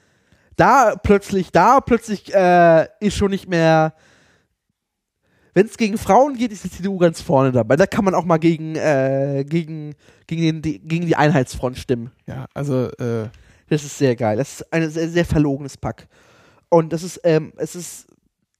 Vor allem, vor allem das Schlimmste ist, ehrlich gesagt, wenn du so, so, so Westfuzis hast auf Twitter von der CDU, die, die, die dann so schreiben, ja, aber wisst ihr doch, die KPD und die SPD, das ist ja SED und das ist ja alles so schlimm. Ich so, Alter, ich würde jetzt so gerne mit so einem Lattenpfahl über den Kopf hauen und hoffen, dass du nicht aufstehst. das ist halt, das ist halt einfach, Dumm. einfach völlig, völlig verlogen. Ja. Mm, Es mag auch ein bisschen, äh, ein bisschen einfach geschichtliches äh, Unwissen sein. Äh, man soll ja nicht immer, immer gleich Böswilligkeit unterstellen, wenn Dummheit auch, äh, In Frage käme. genau. Äh, ja, Ja. Nicht, nicht groß aufregen, machen lassen und dann gucken wir mal, was da passiert. Wird wahrscheinlich ein bisschen schwierig, äh, da das alle Stimmen zusammenbekommt. Naja, also es wäre auch äh, unter Schwarz, äh, Schwarz-Rot schwierig geworden, Ja, weil beide haben nur eine Stimmenmehrheit. Ja. Und ich finde ja ganz lustig, jetzt die, die, die, die neueste Spielart, glaube ich, der konservativen Medien ist, ja, was passiert, wenn es einen Abtrünnigen gibt und plötzlich äh, CDU-Ministerpräsidentin und Rot, unter Rot-Rot-Grün? Ja, das wird natürlich nicht passieren, Ja. weil, äh, weil das glaube ich nicht. Also erstens, ich könnte mir Also wenn man, wenn man die Stimme sozusagen dem eigenen Kandidaten nicht gibt im ersten Wahlgang, dann macht man sie ungültig und gibt sie nicht dem Gegner. Das glaube ich passiert. vor allem, ich könnte mir vorstellen, dass, äh, wie heißt sie denn jetzt in CDU, die Lieberknecht. Lieberknecht, wird sie wirklich überhaupt antreten? Wird sich immer diese Blöße geben? Und nicht eher sagen, Nö, also, also die, dies ist irgendwie nicht so das Gelbe vom Ei, aber die wirkt jedenfalls nicht so krawallig auf mich. also sie wird nicht antreten, meinst du? Nee, also so wie ich, wenn ich, ich hab, verfolge jetzt thüringische Landespolitik ehrlich gesagt nicht so stark, aber ähm, die wirkt einfach nicht so krawallig auf mich, als dass ich dir zutrauen würde, dann würde es vielleicht irgendjemand anders machen. Irgendwie so ein, so ein, so ein Schreihals. Keine Ahnung. Naja. Ähm, apropos Schrei. Machen wir weiter, oder? Es ist abgeschlossen. Ähm, zum nächsten Thema, das keine Links hat, aber eingetragen ist. Was, ja, weil, weil da gibt's nicht so wirklich Links und ich weiß auch nicht, ich habe da keine roten Faden, sondern ich wollte einfach nur mal äh, offen drüber, äh, drüber sprechen. Wieder doch einen guten Link Ja, pack, einwerfen. Ja. pack immer gerne rein. Was machen wir eigentlich mit dem IS? Ja, lustigerweise heißt er jetzt IS, der hieß auch nochmal anders. Ja, das steht im, im Wikipedia-Artikel, steht alles schön, wie die, Für die durch, also es war am Ende, war es halt äh, islamischer Staat im Irak und der Levante. Levante ist irgendwie äh, ein arabischer Begriff für so ein Teilgebiet Syriens, Fu. Ähm, da war es halt ISIS und jetzt ist plötzlich das islamische Staat nur noch. nee, ISIL war das da und vorher war das mit im ja, Irak und ISIL Syrien, und ISIL und das, ISIS ja. und jetzt noch in Großsyrien, ISIK, ja, äh, das ist eine Ja. Organisation, die vor allem lustiger seit 2003 besteht. ja, ja. aber jetzt erst seit einem halben Jahr aufploppt. Halbes Jahr, oder? So, so geht's los. Wann haben die angefangen damit ihren Dings? 2000, April 2013. Ja. So, aber richtig in der Aufmerksamkeit halbes Jahr. Ja. Das ist schon krass, was die, also, das, Also, mal zur Erklärung, die rennen da rum und wollen dann einen islamischen Staat gründen in so äh, in Irak und, und, und Syrien äh, größtenteils Ja, und nee, doch viel größer. ja, ja, noch Also sie laufen da jetzt rum, aber sie wollen da genau genau, also sie wollen ein Kalifat aufbauen, einen islamischen Staat, genau. Und bis äh, nach Europa rein. Bis nach Europa rein sogar. Naja, das alte, Mhm. der alten, der alte, das so, das gab ja irgendwo, ich habe eine Karte gesehen, es gibt ja so, äh, so ein riesiges arabisches oder Reich. Das war ja schon irgendwie da äh, Nordafrika bis hoch, äh, mit bisschen Spanien mit dabei. Das war schon riesig mal, Genau. Mhm. die Nummer. Genau, und sie haben echt viel Kohle. Ja, Die das, verkaufen viel Öl. Mhm. Was 2,5 Millionen pro Tag oder sowas Einnahmen? die große Frage, wer kauft denn das eigentlich ab? Ist das einfach wirklich nur, Ja, ja. Ich, keine Ahnung. also ich könnte mir gut, unbegreiflich. ja, und die andere Sache ist genau, die, die sind erschreckend effizient. Also die schaffen Ja, es in, sie sind in organisiert wie kürzester eine Firma. Ja. Also im, im Gegensatz zu, zu Al- Al-Qaida ist Al-Qaida halt eine, eine Dorftruppe. Ja. Also du musst ja alleine schon der, der Social Media Auftritt von, von äh, äh, IS ist ja krass. Al-Qaida arbeitet immer noch mit VHS-Tapes. Es ist. Das ist halt. Ja. Und ich glaube, das ist das Problem so ein bisschen, was dieser Umgang ist, weil Al-Qaida konnte sagen, ja, es ist halt so eine kleine Gruppe, die macht schon Ärger, aber ehrlich gesagt, wir müssen jetzt nicht plötzlich anfangen, uns Militärstrategien auszudenken. ISIS äh, oder ISIS oder IS ist halt way more bigger. Es ist Das ist geplant, das ist eiskalt, das ist und das sind Ressourcen und und vor allem, vor allem schaffen krass da. ja. Ich, ich, die, die Ursachen kann ich gar nicht beleuchten. Ich kenne einfach die Hintergründe nicht. Aber es ist halt einfach. Also die Region ist eh fucked up. Und das macht es gerade noch fucked up da. Um mal zu Ich habe hier einen. Artikel reingeschmissen, den man mal lesen kann. Der ist unendlich lang. Das ist ein relativ bekloppter Typ und großartiger Blogger mit einem Blog namens Wait, Wait But Why. Ähm, egal, er schreibt sehr viel cooles Zeug. Er hat sich von seinen Lesern die beklopptesten Orte der Welt schicken lassen, auch in den Irak. Der war da diesen Sommer vier Wochen und er zieht die ganze Geschichte quasi von was, was ich wann bis jetzt auf, warum da so viel Chaos ist, durch die äh, ich kriege das gerade nicht zusammen, bis hin zur Kol Kolonialisierung und was in jüngster Zeit passiert ist. Und es ist halt wirklich nochmal ein, ja, es ist wirklich fucked up. Und am Ende hatte ich tatsächlich das Gefühl, man muss da Bomben draufschmeißen. Das sage ich, der sowas normalerweise überhaupt nicht gut heißen kann. Äh, auf jeden Fall mal durchlesen. Er macht das, glaube ich, recht neutral. Er hat es tatsächlich vor Ort sich erklären lassen, was die Geschichte ist und gibt da relativ gutes äh, Licht drauf, leitet das halt so her. Kann man wirklich mal lesen, wenn man ein bisschen Zeit hat. Am Ende schluckt man. Ja. Und äh, die einzige, also die einzige Strategie, die mir einfällt, ist einfach Bomben drauf. Äh, es, ist, es ist erschreckend. Also ich, äh, Ja, das ist das Erschreckende. du, äh, da, scheinbar, scheinbar hilft da nur, das einfach flächendeckend zuzubomben, die Nummer. Und selbst das Kann funktioniert scheinbar auch nur ein, äh, funktioniert scheinbar auch nur ein, eingeschränkt.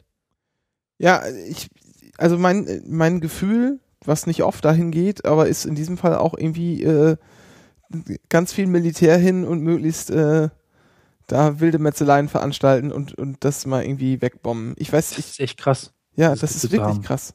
Aber- Und ich kann es ich kann's noch nicht erklären. Und ich weiß noch nicht, ob es richtig wäre. Und ich weiß, da werden irgendwie Ja. unfassbar viel äh, Kollateralschaden wird da entstehen und das äh, ist ganz, ganz fürchterlich. Äh, aber Will man tatsächlich, dass Das, das, was sie der Zivilbevölkerung antun. ja, Also, ja, dass ja. da Frauen und Kinder abgeschlachtet werden. Ja. Und, und der erschreckende Weise ist halt, wie sich die Türkei verhält. Es ist halt so nach dem Motto, das ist hinter unserer Grenze, wir ducken uns mal ein und Hm. ich weiß, also es ist, Naja, das, das liegt, liegt ja wohl auch daran, dass halt da die, die Kurden da sitzen. ja, und die Kurden und die sind halt Türkei, böse. die Türkei halt ein Problem mit den Kurden hat Ja. und die nicht unterstützen wollen. Ja, aber kommen wir, also ich, äh, aber das wirkt auch so, als also die, die Luftangriffe der, der USA und der Koalition auf IS, so, so fruchten tut das wirklich nicht. Und vielleicht kommen wir am Ende nicht drum herum, dass auch einfach da mit Bodentruppen reinzukommen. Und das ist, macht, das ist erschreckend. Ich musste irgendwie an die Nazis denken, so ein bisschen. Bei dem Artikel, das ich den gelesen habe. Achso, ist inwiefern? zu vergleichen, aber was die Brutalität angeht und äh, vielleicht auch dieses Gefühl der Welt, wir müssen jetzt wirklich mal handeln und was draufwerfen. Nur dass es natürlich nochmal Unterschied ist zwischen Europa und Arabien, aber vielleicht hat sich das damals so angefühlt, wenn du eben nicht gerade in Deutschland gesessen hast, sondern weit weg. Ja, aber, aber damals war es ja, war es ja zumindest noch so, ähm, das ist noch irgendwie, ich meine, das ist alles, alles fehlgeschlagen, ja, und man hat ist irgendwie viel zu, viel zu spät gegen, gegen, hat wie ich was gegen Hitler getan, äh, von der internationalen Staatengemeinschaft, aber es war zumindest noch so, dass es sowas ähnliches wie, wie diplomatische Beziehungen gab. Ja, okay. Und das ja, ist hier es ja, Ist vielleicht ein blöder Vergleich, aber. das ist hier ja irgendwie gar nicht, äh, gar nicht der Fall. Also für mich wirkt das auch alles völlig so wenig greifbar. Ja, Ja, das habe ich gerade auch gedacht. Ich könnte jetzt gar nicht genau platzieren. Klar, ich könnte Hat es jemand vielleicht schon mal den aber wo Chef spielt das eigentlich ab? na, hat jemand schon, einmal als Beispiel, hat jemand schon mal den, den, den quasi die, die Kopffigur von ISIS oder ISIS oder IS im Fernsehen gesehen, irgendwas reden? Nö. Nö. Die scheren sich halt auch nicht Hm. drum. Ich weiß auch noch nicht, wer das ist. Ja, irgendein Fuzzi. Hier, das ist äh, Abu, Abu K. Äh, El Bagidi. Und was ist das für ein Typ? Wo Ah. kommt der her? Was hat er gemacht? Who the, who the fuck Was knows? hat er studiert? Das ist, äh, der ist geboren in, äh, in Irak, war, äh, ist, irgendwie war im Irak während des Krieges irgendeiner Scharia-Komitees, der Ense Ashuna war mal interniert, war also irgendwie, Und dann, wa- was ich denn ja auch irgendwie nochmal, also, ich meine, also hier kommen wir jetzt irgendwie, irgendwie nicht, nicht, nicht weiter offensichtlich. Ja. Wir alle haben irgendwie so dieses diffuse Gefühl, da muss man mal was machen, aber jemand müsste mal mal, genau, ja. aber ja, meinetwegen auch, auch dann im Zweifel Bodentruppen. Äh, lieber hier, ja, als, als irgendwie damals in Afghanistan oder im Irak. ja. Aber da, äh, auch nur, ich kann da auch keine richtigen Argumente für finden, sondern das ist auch irgendwie nur einfach so ein Gefühl, das ich habe. Aber was ja auch interessant ist, ist, dass da einfach viele äh, Europäer und, und, und Nordamerikaner einfach da runterfahren, um sich in deren Dienst zu stellen. Also was heißt Ja. viele? Es ist natürlich immer noch eine, eine absolute Minderheit, ja. Es sind halt irgendwie in ganz Deutschland, wie viel, wie viel waren es? 200, 300? Ja, oder lass es, lass es 500 sein, Ja. Wurst. Das ist natürlich immer noch, immer noch äh, ziemlich, ziemlich wenig.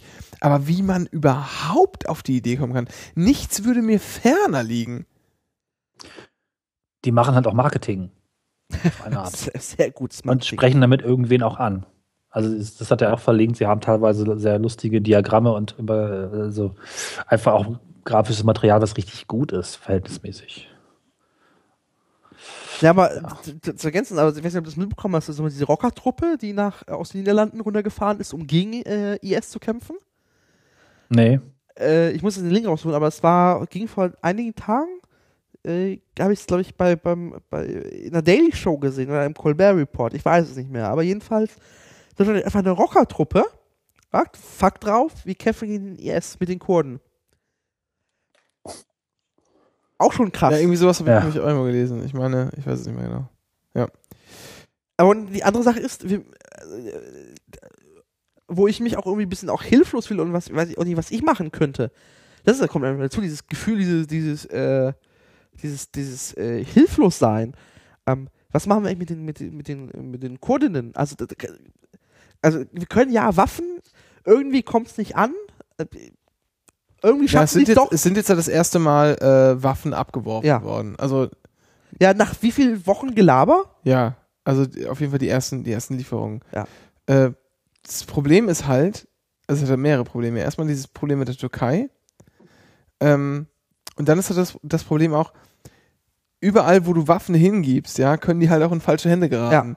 Und wenn Genau, die Stadt ja. Kobane halt dann mal eingenommen ist, wonach es ja aussieht, dass es irgendwann in den nächsten Wochen mal der Fall sein wird, dann äh, hat auf einmal, hat der IS auf einmal, äh, Plötzlich noch mehr amerikanische Waffen oder was? ja, Am Ende ist und es auch noch egal. richtig, noch richtig schick, äh, modern, gerade frisch geliefert, manche wahrscheinlich noch Am Ende original ist das die. Strategie. Ja, aber war der, ist der IS eh schon nicht an amerikanische Waffen aus irakischen Beständen Ja, gekommen? die haben auch, die haben auch deutsche Handgranaten irgendwie. Also es ist irgendwie, da, da merkt man, da merkt man schon mal, egal wo man die Waffen hinverkauft, irgendwann geraten sie in falsche Hände. Äh, was eigentlich nochmal ein guter, äh, er er in Gutes Deutschland Argument. ist, äh, dritt, drittgrößter Exporteur von dem, Sch- von dem Krempel. ja, eben. So. Ja. Also ich weiß es nicht. Ich wüsste auch nicht, was ich jetzt von hier aus machen könnte. Klar, irgendwie spenden und vielleicht mache ich das auch, aber was? Nix. Ja. Schwierig. Mhm. Und Ist äh, auf jeden Fall im Blick zu behalten, vielleicht auch an dieser Stelle, oder? Also kann man Naja, die, zurückkehren. also ist die Frage, was, was passiert, wenn man, also die, die Ja. große Frage, die, die, die mich stellt, ist, was passiert, wenn wir es nicht aufhalten können? wäre das so fatal für die Welt. und das ist auch, ja, aber, äh, ja, äh, also, was ich da auch ganz, was mir gerade noch so einfällt, so ganz besonders komisch finde, ist, das wirkt auch alles so irrational. ja. Weißt du, bei Hitler konntest du da irgendwie sagen, der will halt irgendwie sein großdeutsches Reich. Ja? Nee, also verstehst du, da war, da war zumindest noch irgendwie, irgendwie verständlich, was die Ziele sind. Aber hier ist, was ist denn hier das Ziel? Na, dieses Kalifat von Großarabien. Also, entschuldigt, falls ich mich ähm, jetzt mit dem, mit dem, mit den falschen Begriffen, aber Ja, ist schon, ist schon klar, halt irgendwie so ein, so ein Staat, aber ist das dann alles oder wollen die dann die ganze Welt einnehmen? Weil da ist da steckt ja irgendwie schon so ein, so ein Herrschaftsanspruch äh, äh, des, des Dschihadismus irgendwie dahinter. Ja. Ja. Äh, Das, ich meine, es ist wahrscheinlich jetzt auch wieder, dass ich einfach noch nicht genug Ahnung von dem ganzen Kram habe und, und dass da mein Fehler liegt. Aber ich finde das so, das ist, das ist so irgendwie so völlig bizarr. vor allem aber. Und auf der anderen Seite schaffen die auch innerhalb scheinbar Ordnung. Also ich habe gesehen, es gibt scheinbar auch schon Verkehrspolizisten der IS. Das heißt, die regeln Verkehr in den eingenommen. Ja. die ganzen Nummern. Ja, weil die das mit dem Staat-Ding, das meinen die halt echt ernst. Ja. Ja. Ich raff es Vielleicht nicht. meinen sie es auch ernst, dass es schlimm ist, dass sie das, was sie tun, ernster meinen oder mit, mit mehr Macht und in Anführungszeichen Motivation umsetzen, als wir dagegen können, ever. Naja, halt die, Person die, die. Al-Qaida war halt ja, die wollen paar Un die wollen halt die Ungläubigen äh, vernichten. Ja, bravo, toll, macht mal. Da, viel Spaß, ihr habt sieben Millionen, ihr habt sieben Millionen auf der Agenda, viel Spaß. Hier, also ich fühle mich auch nicht von dem bedroht oder so. Ich fühle mich im, immer noch sicher und so. Also das mir habe ich eher Angst vom Russen. Und selbst das ist auf einer sehr niedrigen Skala. Und zwar sehr niedrig. Also ich habe eher Angst, dass mir das ist ja, nee, also ja.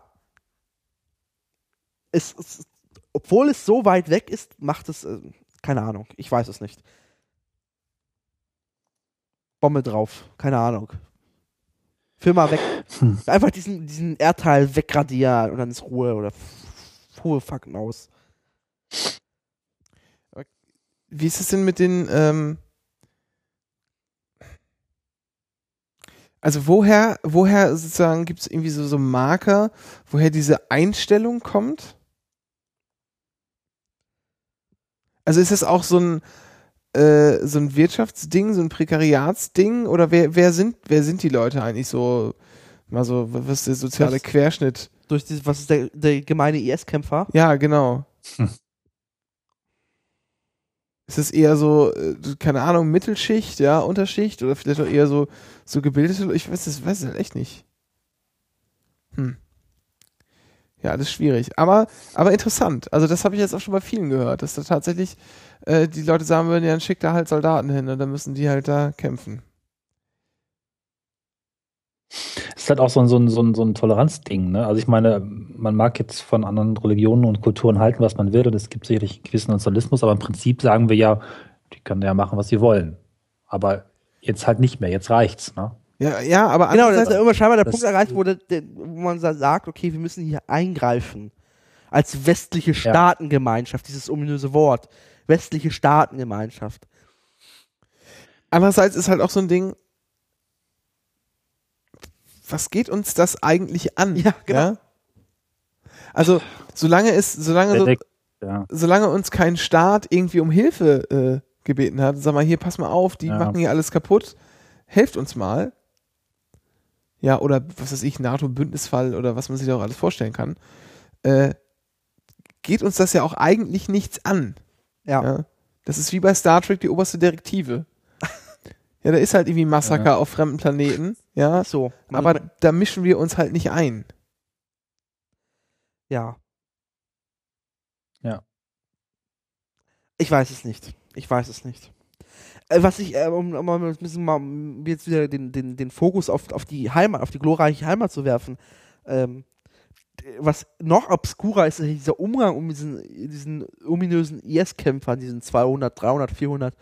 Nach dem Motto, ja, wir müssen ihnen den Ausweis wegnehmen und oh, Vereinsverbote. Ja, hast du gesehen, der IS wurde per Vereinsverbot in Deutschland verboten. Ja, super, ne? Super. Ey, alles geschafft.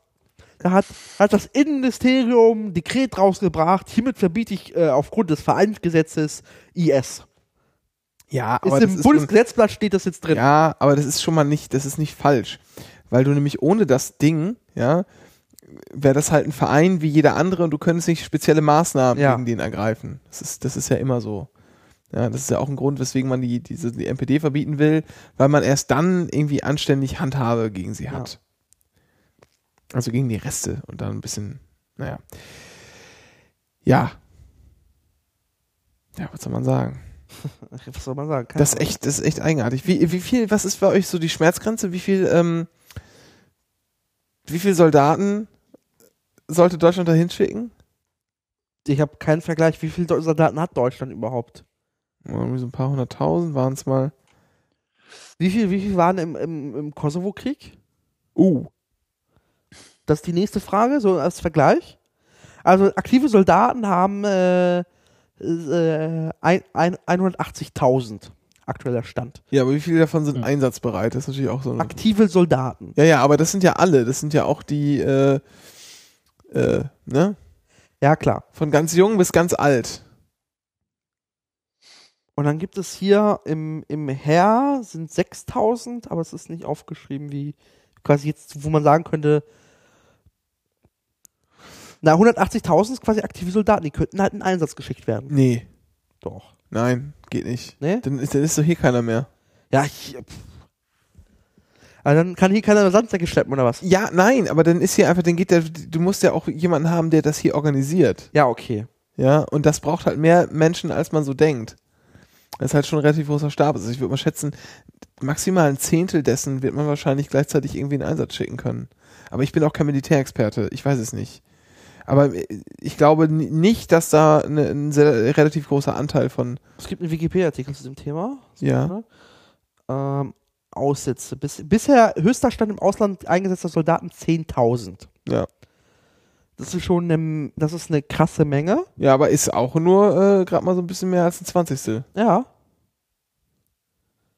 Äh, und zwar, was war jetzt im, im Das waren irgendwie sieben Kosovo? Prozent oder so, ne? Ja, jetzt interessiert mich gerade, was im Kosovo war. Kosovo war wann, wann? Ah, irgendwann in den 90ern. Fing eigentlich 99 an. Operated Developable Forces, NATO-Operation zum Schutz der UNIPO von Bosnien-Herzegowina, 95. 98, 99 ging der Kosovo-Krieg los. Oder war der Kosovo-Krieg? Ja, irgendwas mit Rot-Grün, das weiß ich. Ja, Kosovo-Krieg hier, 99. Operated Allied Forces, Teilnahme am Luftkrieg, Luftangriffen, ja. Steht jetzt nicht, wie viel die Deutschen da beteiligt waren. Hm. Ist ja auch. Also ist auch 200.000 Soldaten der NATO im Kosovo-Krieg. Ja. Wie viel ist jetzt im, im, im Afghanistan-Krieg? das ist Enduring Freedom, oder wie hieß sie? Ja. Da waren die Deutschen mit bis zu fünf- ein- 4.900 Soldaten unterwegs. Und Operation Enduring Freedom hat wie viel am Ende? Soldaten, deutsche Beteiligung. Ja, aber da siehst du auch mal, wenn du die deutsche Beteiligung ist hier in der Wikipedia, das kann man mal vielleicht mal einfach so beispielhaft nochmal in die Links schmeißen. Ähm, wo ist es denn? Da, so. Ähm, ist ja auch nochmal, nicht alle Leute, die du da hinschickst, können dann ja auch kämpfen. Ja, das siehst du halt hier in Enduring Freedom, siehst du halt ABC-Abwehrkräfte 800, Sanitätskräfte 250, Spezialkräfte 100, Lufttransportkräfte 500, Genau. D-Streitkräfte 1800, erforderliche Unterstützungskräfte vier- äh, 450. Das ist äh, das war jetzt Afghanistan-Krieg. Ja, das sind nicht so viele Leute, die dann tatsächlich. Äh, ja. Und dann das nächste Ding. Das wird richtig teuer. ja. Das kostet richtig viel Asche. Ja, gerade gerade jetzt, wo irgendwie, irgendwie klar ist, dass gerade die Bundeswehr total auseinanderfällt, weil die irgendwie nicht mehr funktioniert. Also im Afghanistan-Krieg 2001 waren es äh, 130.000. Bei der I, Is, wie heißt die Organisation? Die äh, ISAF. Erstmal hast du, äh, guck mal, erstmal das erste Ding ist, du hast relativ hohe Personalkosten, Ja. weil du kannst denen nicht einfach so den Standardsold geben, die brauchen irgendwie Gefahrenzulage und Auslands und bla bla bla, die sollen ja auch alle gut abgesichert sein, falls da was passiert. Ich meine, die gehen immerhin hin und setzen ihr Leben irgendwie aufs Ja. Spiel. Ja, da kannst du denen nicht irgendwie 2,50 Mark geben und geh doch zum Jobcenter Stock auf. Äh, Vor allem musst du mit Folgekosten rechnen. genau. So. Folgekosten, äh, was die ganzen äh, Traumatisierungen oder, und, und Verletzungen und weiß der Geier was. Und dann brauchst du einfach nochmal richtig viel Material. Gerät. Ja. Ich Und das ist auch nicht alles so, ich, oh, ich gehe mal zu Aldi und, und kauf mir äh, und kauf mir zwei neue Kreuzer und, und ein paar Eurofighter dazu, sondern äh, das da, ist schon, das ist Milliarden. ja, Und zwar zweistellige Milliardenbetrag.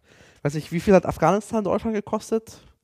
Müsste man jetzt auch rausfinden, aber äh, der Etat der Bundeswehr ist gerade 33 Milliarden.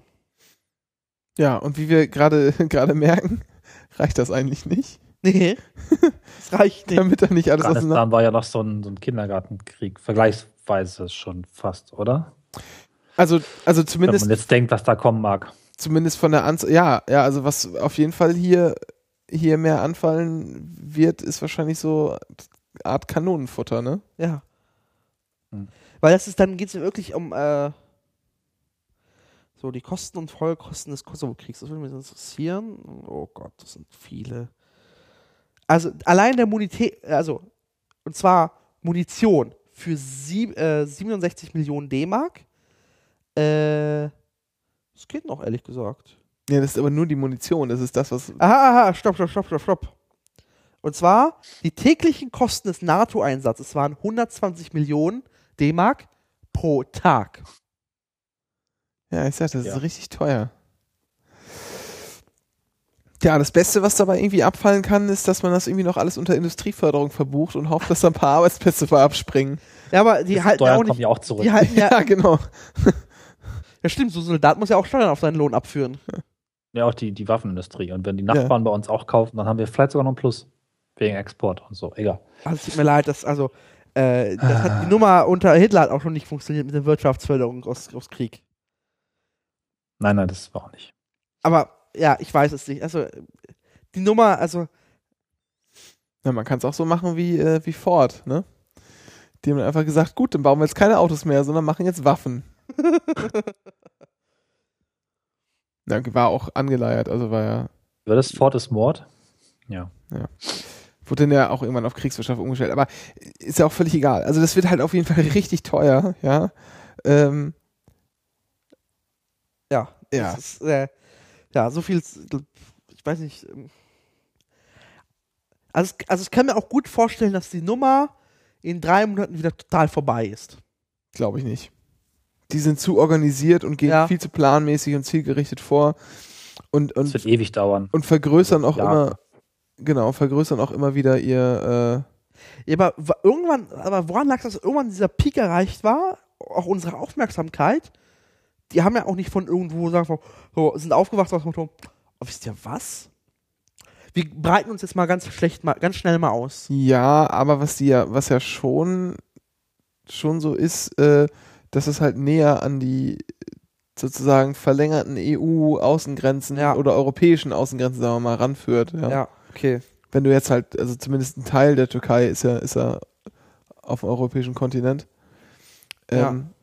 Also sie könnten halt, die Türkei-Grenzen könnten halt irgendwann mal tatsächlich EU-Außengrenzen werden, so. Ja, aber es, es, gehört, es gehört ja bis, bis hier, äh, ne, bis Istanbul zum europäischen Kontinent. Ja, ja? Genau. Und das heißt, wir haben auf jeden Fall eine, schon mal so eine, so eine Verbindung halbwegs und, und gerade dadurch, dass wir auch irgendwie in, in Mitteleuropa ziemlich vielen kulturellen Austausch über die letzten Jahrzehnten mit, mit der Türkei äh, bekommen haben, wegen, wegen äh, Einwanderer und so was, äh, ist uns das, glaube ich, einfach näher als, was weiß ich, der Irak oder so. Oder und wie viele Leute, wie viele Leute kennst du, die aus dem Irak stammen, deren Eltern, Vorfahren aus dem Irak stammen? Und wie viele Leute kennst du, deren, deren Vorfahren irgendwie aus der Türkei kommen? Ja. Ja. Klar. Ich meine, es ist nicht hundertprozentig zu vergleichen, weil so viele Leute leben auch, glaube ich, im Irak gar nicht, aber du weißt, was ich damit sagen will. Ja. Naja, ähm, ich weiß nicht, gibt es dazu irgendwas noch zu sagen, wo man sagen müsste, irgendwas müssen wir noch hinzufügen? Ja, allgemeine Ratlosigkeit. Ja. Aber die, wir nehmen natürlich gerne die Lösung an für äh, in den Kommentaren. Und verkaufen sie für teuer Geld. ja. Und davon kaufen wir dann Waffen. Ja, sehr viele Waffen. Ich weiß nicht, wollen wir jetzt von einer Terrororganisation zur anderen gehen? Oder? eigentlich, eigentlich, eigentlich will ich diesen Vergleich nicht machen, weil äh, ich halte diesen Streik der GDL für nicht falsch. Ich halte, wie die GDL vorgeht, wie der Klaus äh, Wils, äh, Welski, nee, Wiesilski, Egal, der Chef da. der Chefe, und wie die GDL-Führung organisiert ist, für sehr fatal. Aber den Streik selber halte ich für richtig, weil, worum geht es denn am Ende? Am Ende geht es darum, dass die GDL unter den, Lok, äh, unter den Tri äh, Lokführerinnen eine, ein- das, das schöne Wort Organisationsgrad von fast 80 Prozent hat. Da ist es logisch. Das zweifelt ja übrigens gerade die, die äh, EVG an, ne?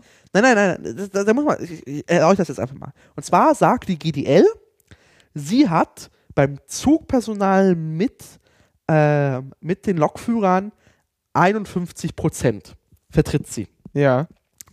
Die EVG sagt, bei den Lokführern stimmt das. Aber wie er zusammenstellt, was Zugpersonal ist. Also die, der Trick ist quasi, was die GDL macht, sie sagt, sie guckt, hat, hat sich so die Berufsgruppen rausgesucht und sagt, das deklariert es zum dem Zugpersonal, Mhm.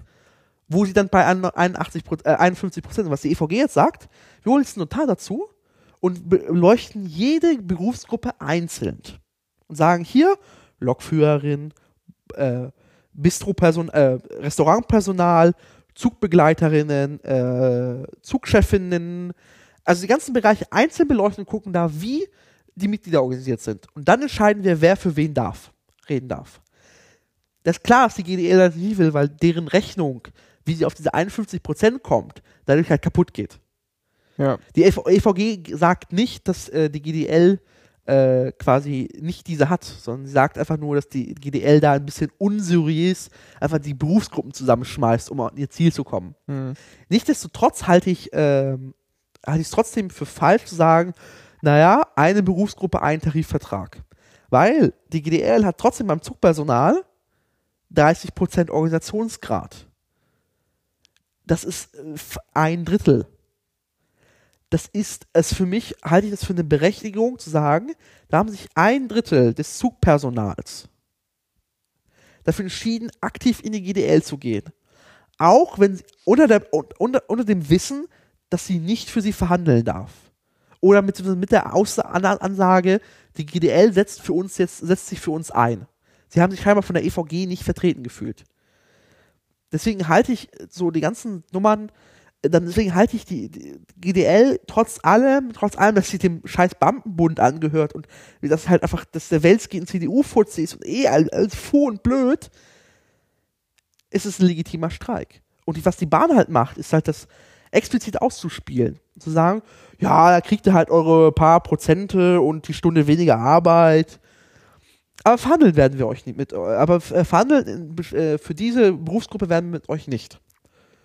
Und das ist halt das, der zentrale Forderung von der GDL. Und die Bahn spielt das sehr gut aus. Und die spielt das sehr gut auch mit diesen Pressemitteilungen aus. Also so, äh, so Terrororganisationen, das hat, hat bestimmt ein Bahnsprecher irgendwann mal gesagt die letzten Tage. Und die GDL macht es auch ein bisschen einfach. Die Angriffsfläche ist ja ziemlich hoch, wenn man halt einfach mal, äh, ich finde notwendigerweise einfach mal ein Wochenende mal lang äh, den Bahnbetrieb in Deutschland lahmlegt.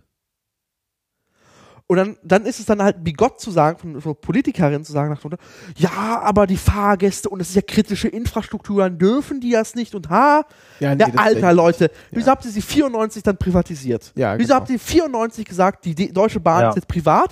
Wieso habt ihr dafür gesorgt, dass seit 94 der, der gemeine Lokführer schlechter bezahlt wird als der deutsche Bundesschnitt? Wieso? Wieso werden die so schlecht bezahlt? Wieso ist das, wieso ist das, wieso ist es, wenn es kritische Infrastruktur ist, wieso ist das so ein wichtiger Job ist, wie ist einfach so fucking schlecht bezahlt? Und dann kommen so. Fuzis äh, hinterher und sagen, ja, dann automatisieren wir das und fu und dann, dann kommt so das, die ekelhaftste Form des St. Florian-Prinzips nach dem Motto, ja, Streik ist wichtig und ich streike ja auch gerne für meine Rechte, aber nicht, wenn ich Zug fahre. Dann Ja. muss der Zug fahren. Es ist eine, eine, eine, so eine so eine Widerlichkeit und, und auch darum muss ich ehrlich gesagt die GDL unterstützen. Ich finde das auch völlig in Ordnung. Ich möchte einen Punkt reinbringen. Ich finde auch völlig okay, dass Gewerkschaften untereinander konkurrieren können. ja. Denn ähm, Schau, schau wenn es halt eine Gewerkschaft gibt für einen Betrieb, dann kann das halt auch sein. es wird schnell eine lame duck. Ja, genau, es kann eine lahme Ente werden, das kann nämlich immer, immer sein, dass da, was ja auch immer passiert ist, da sitzen halt Leute, das sind ja auch nur Menschen, die sitzen dann am Tisch mit anderen Menschen und verhandeln, ja, mit dem, mit dem Vorstand normalerweise. Und dann sitzt man da halt mal öfter mal zusammen und lernt sich kennen und spricht miteinander, spricht auch in anderen Belangen miteinander. Und dann entstehen da halt auch irgendwie Freundschaften, Bande, am, wie auch am, immer. Ja, und am Ende fährt man zum Puffbesuch nach Brasilien, ja. Ja, das, das ist, muss Die- die nicht die, Steigerung. zwangsläufige Ja, ja. Folge sein, aber, Aber es ist ja völlig klar, dass da sozusagen durch so ein persönliches Verhältnis, das da entsteht und auch gepflegt wird, ähm, dass man da sozusagen vielleicht nicht immer ganz so harsch in die Verhandlung geht, wie man sonst getan hätte. Und, ähm, und die Gefahr ist halt nicht so groß, wenn da halt noch eine andere Gewerkschaft ist, die halt noch irgendwie dann äh, Druck machen kann. Ähm, was man noch hinzufügen, also diese ganze Debatte ist jetzt noch das, was da kommt, was so der BG, B- ähm, DGB eine Zeit lang mit unterstützt hat, aber mittlerweile abgerückt ist. Und zwar das Gesetz zur Tarifeinheit. Es war irgendwie bis 2003, 2004, irgendwann gab es halt den, den Grundsatz, ein Unternehmen, ein Tarifvertrag. Das hat, dann, ähm, hat das äh, der Bundesgerichtshof gekippt oder das Bundesverfassungsgericht, irgendeins der oberen Gesicht, Richter hat gesagt, nee, Tarifpluralität ist wichtig. Jetzt möchte tatsächlich eine SPD-Arbeitsministerin, eine SPD-Arbeitsministerin das Streik- und Gewerkschaftsrecht, äh, Recht, was irgendwie grundgesetzlich äh, verbrieft ist, mal einschränken. Das ist so, Alter, echt, Lattenpfahl, wo ist mein Latten, Dach, Dach, Latten, Lach, Dachlatte? Ich möchte gerne mal ver jemanden verprügeln. Ja. Und, Hat- und vor allem, wenigstens ist der, äh, ist der DGB davon abgerückt. Es war eine Zeit lang halt, dass der DGB das aktiv forciert hat, diese, diese Politik, dieser Tarifeinheit. Sagen, das muss ein Gesetz kommen. Und dann hat der DGB irgendwann gemerkt hat, das Problem ist nur, so einige unserer Mitgliedsgesellschaften, NGG äh, oder auch Verdi, sind in manchen Unternehmen ein wenig unterrepräsentiert. Oder so eine christliche Pseudo-Gewerkschaft, die Mhm. noch nicht verboten ist, größer. Fupp und hat man sich selber ausgebotet das ist erst über quasi, dass man sich damit quasi selber ein eigenes Fleisch schneidet. Das ist schon fatal, dass man erst über diese, über diese Erkenntnis rankommt und nicht vorher schon merkt, dass es einfach Bullshit ist. Ich weiß nicht, ob du jetzt irgendwas Rechtliches noch hinzufügen oder irgendeinen politischen Aspekt, aber ich finde es halt doof, saublöd. Ja, mir ist so, als wäre da noch irgendein Vorteil, der aus der, der da irgendwie ähm, raus passieren könnte. Aber ich krieg das nicht mehr zusammen, deshalb lasse ich das mal einfach so stehen. Aber mich interessiert, was denn Cornelis überhaupt da, da zu dem ganzen Streik sagt, auch als, als, eher, ne, als Bahn-Premium-Kunde. Ich finde den gut und ich finde den wichtig, weil das ja ein Ausdruck ist von diesem ganzen beschissenen Zusammenkürzen und Zusammenstreichen. Also wir hatten ja auch die Mannheimer Geschichte vor kurzem, wo irgendein Billiglokführer in Anführungszeichen, der schlecht geschult war und schnell eingestellt war, quasi. Ja, vor allem, er war übermüdet. Er war übermüdet. Ja, genau, also das steckt da ja alles drin. Ne? Also äh, und das möchte ich nicht, dass das in meinem ICE passiert, das möchte ich gar nicht, dass es passiert ist. Ich möchte diesen Menschen einfach mal verflucht viel Geld geben, weil sie Verantwortung tragen. Und äh, wenn ich dem Mann einfach nochmal 30 Prozent mehr Lohn gebe, kann das eigentlich meine Fahrkarte gar nicht so viel teurer machen. Äh, ehrlich gesagt, da sind tausend Menschen im Zug und einer fährt ihn. Ja, Das kann wirklich pro Fahrkarte, also das ist doch albern. Das ist halt diese ganze BWLer-Scheiße. Und ich finde Streik gut, ja, macht ihn. Und ich nehme das hin. Ich, gut, ich habe den Komfort, dass ich immer irgendwie zur Arbeit hinkomme. Und selbst wenn nicht. Also, ne? ja, also, ja, ich, ich finde, also, ähm, zur GDL kann man viel sagen. Ich will es hinzufügen, es gibt auch diese, diese äh, Initiative, der, Name ist auch absurd, aber es ist halt wichtig und sagt Initiative für Demokratie und Rechtsstaatlichkeit in der GDL, muss ich noch hinzufügen. Ähm, es gibt so ein paar Probleme in der GDL selber, so ein bisschen wie das so, wie, wie der Welski da agiert. Äh, das kann man sich durchlesen. Ich würde das nicht, äh, nicht 100% für bare Münze nehmen, weil da halt der, ähm, der, der Man Manfred Schell noch ein bisschen rumspielt und hat eh nochmal so ein persönliches Ding. Ist auch sehr viel per persönlichkeitsgetrieben, ganze Nummer am Ende. Äh, aber das wollte ich nochmal Ja. ergänzen. Ähm, und glaube ich, der letzte Aspekt ist eigentlich noch der junge World-Artikel, der das nochmal ein bisschen beleuchtet. Sonst ähm, sehe ich, also ich sehe in der, in der Lösung, in diesem, diesem, die Lösung wird sein, dass die Deutsche Bahn von ihrem Streitpunkt, äh, von ihrem Punkt abrücken muss, dass sie nur einen Tarifvertrag für eine Berufsgruppe haben möchte. Sie muss davon abrücken. Und ja, Ich sehe auch, äh, also ich, ich sehe auch ehrlich gesagt nicht das, das Problem nicht. Also ja, das Problem besteht halt nur, nur dann, wenn die Bahn, was ich immer unterstelle, Schiss davor hat, dass dann die Leute da Mitglied werden, wo es mehr Geld gibt. Ja, und dann, oh, was, bei der GDL gibt's irgendwie ein, äh, 1,50 Euro mehr die Stunde, alles klar, welches GDL-Mitglied? Und, und dann wird's irgendwie äh, sozusagen, äh, dann entsteht da ein Wettbewerb, den die Bahn nicht haben möchte. Das ist, glaube ich, das einzige Problem.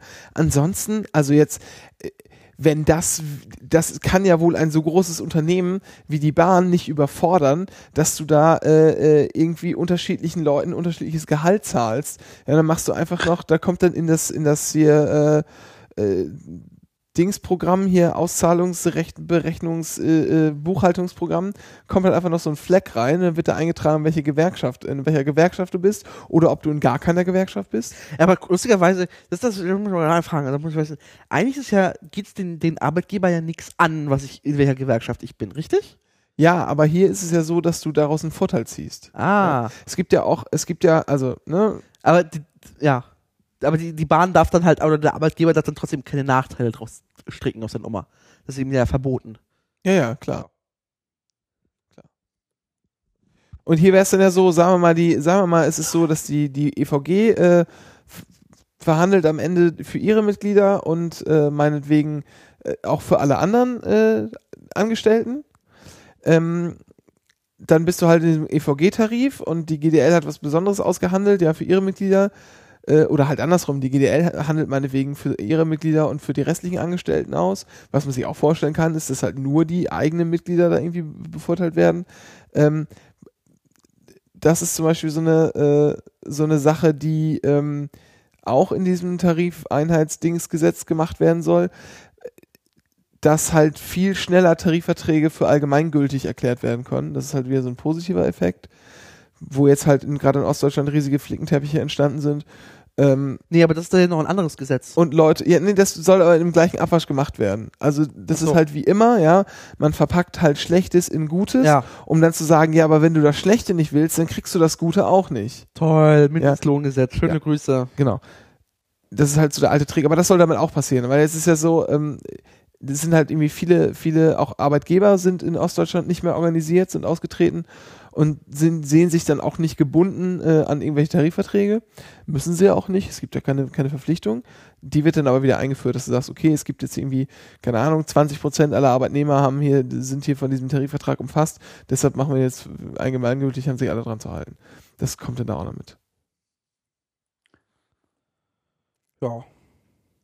Ich wüsste jetzt auch nichts mehr hinzuzufügen am Ende. Und ich finde das auch, äh, eine Sache noch, ja. Ähm, bis vor ein paar Monaten galt nämlich noch, das sollte man vielleicht noch wissen, zwischen GDL und EVG ein Abkommen. Genau. Die haben untereinander geregelt, wer welche Berufsgruppen vertritt. Genau. Und das ist ausgelaufen. Und äh, jetzt versucht die äh, GDL halt zu sagen, naja, da möchten wir jetzt aber auch für alle, alle verhandeln, weil wir sehen uns halt, ist, das, das, das Abkommen ist ausgelaufen, wir sehen uns daran auch nicht mehr gebunden. Äh, es gibt auch zurzeit keine, keine äh, Nachfolge, kein, kein Nachfolgeabkommen zwischen den Gewerkschaften. Und dann ist es auch völlig okay. Ja. Ja. Was ist denn die stärkere Motivation? Die, die Organisation oder tatsächlich ein krasses Ungerechtigkeitsempfinden des Gehalts oder beides? Also ich denke schon, dass die, dass die stärkere Motivation äh, darin liegt, erstmal den Machtbereich ein bisschen, ein bisschen auszubauen. Was natürlich, äh, weil das natürlich auch ein, ein, ein Grundpfeiler dafür ist, bessere Ergebnisse zu erzielen. Weil wenn du mit, wenn, wenn du für mehr Leute verhandelst, ist natürlich deine, deine Position viel besser. Weil wenn nicht Ja, nur die, klar. Die, die, die Lokführer streiken, sondern auch das Zugpersonal. Oder Genau. nur mal das Zugpersonal, Das wäre auch lustig, ne?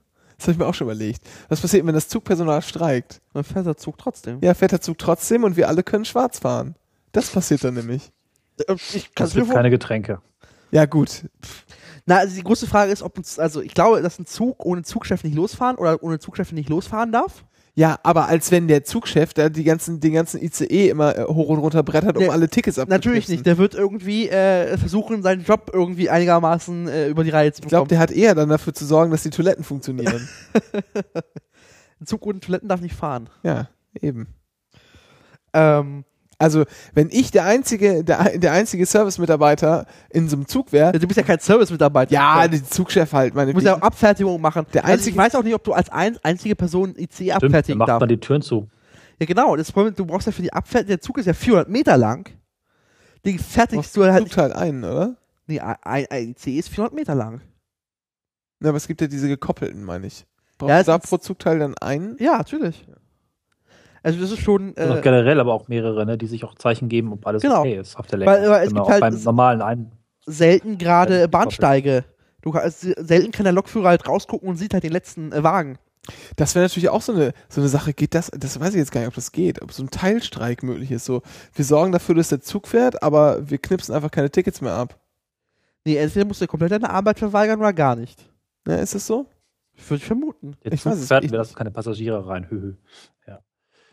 Nee, aber das wäre da auch mal so eine, so eine Trollaktion. So, wir, wir, wir vergessen leider einfach, äh, die, die Tickets zu kontrollieren. Ich glaube, das ist dann schon Sabotage.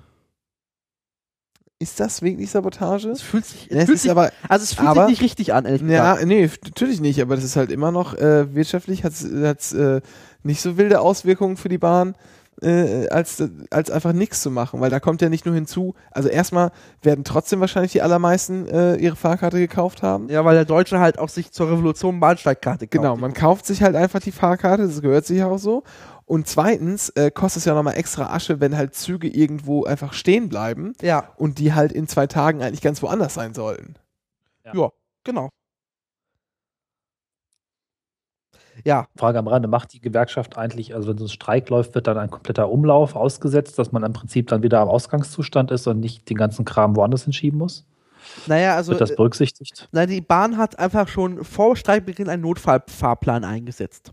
Hat gesagt, okay, äh, wir haben mal rumgefragt, wer streiken wird, wer nicht streiken wird. Ähm, die, die es gesagt haben, dass sie streiken werden, nehmen wir mal raus aus der Planung. Gucken, was wir den restlichen Verbliebenen, die irgendwie nicht streiken werden oder, ähm, oder die quasi im Dienst sind, wie kriegen wir die, die nicht streiken werden, in den Dienst rein. Der, der, dieser Notfallfahrplan hat ja schon äh, quasi beginnt einen Tag vorher. Also bei diesem Wochenendstreik Ja, hat er ja. einen Tag vorher begonnen schon. Äh, und die Bahn versucht einfach so viele Züge wie möglich auf die Schiene zu bringen, um irgendwie, äh, irgendwie einen zwei oder ein Stunden Takt irgendwie hinzubekommen. Äh, ganz lustig war, es gab so, da hat man nachgeguckt so ein bisschen. Ähm, in Ostdeutschland fuhr fast kein Fernverkehrszug, dafür in Westdeutschland.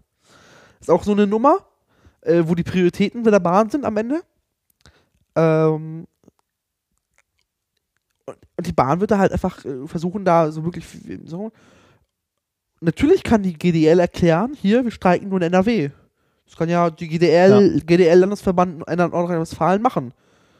Das ist halt, äh, am Ende, am Ende ist halt, gibt es, ein, gibt es eine Urabstimmung, gibt es einen Streikabruf und äh, wenn die Mitglieder in Nordrhein-Westfalen sagen, wir, fahr, wir fahren trotzdem, dann ist das so. Da sind halt die Mitglieder am Ende der Gewerkschaft frei. Ja, äh, wir können dann auch gleich mal weitermachen, oder? Ja. Hier eine Sache, die gerade noch reinrauscht. Äh, der Karstadt in Göttingen soll wohl geschlossen werden. Äh, ich, War meine Befürchtung schon lange. aber ist das ein Verlust für Göttingen? Äh, nee, es ist übrigens ein Gewinn. Äh, hoffe ich zumindest. Ich möchte, nein, ich möchte, dass der Karstadt zumacht. Nein, eigentlich möchte ich nicht, dass der Karstadt zu, zumacht. Ich möchte, dass die Markthalle zumacht und an irgendwen verkauft wird, darin was Cooles macht. Am besten ein Feinkost-Lebensmittelmarkt, weil diese Markthalle ist einer des schönsten Gebäude in Göttingen, was komplett verschenkt wird. Das noch am Du, Rande. du, du alter Und solange das ein Witz. Du alter Nee, Snob. es ist einfach. Warum denn Snob? Es ist ein ordentlich saniertes Gebäude, es hat irgendjemand gemacht, das steht da rum und es ist Mist drin. Was hat das mit Snobismus zu tun? Markt, du musst mir jetzt mal helfen. Ich Markthalle in Göttingen sagt mir gar nichts gerade.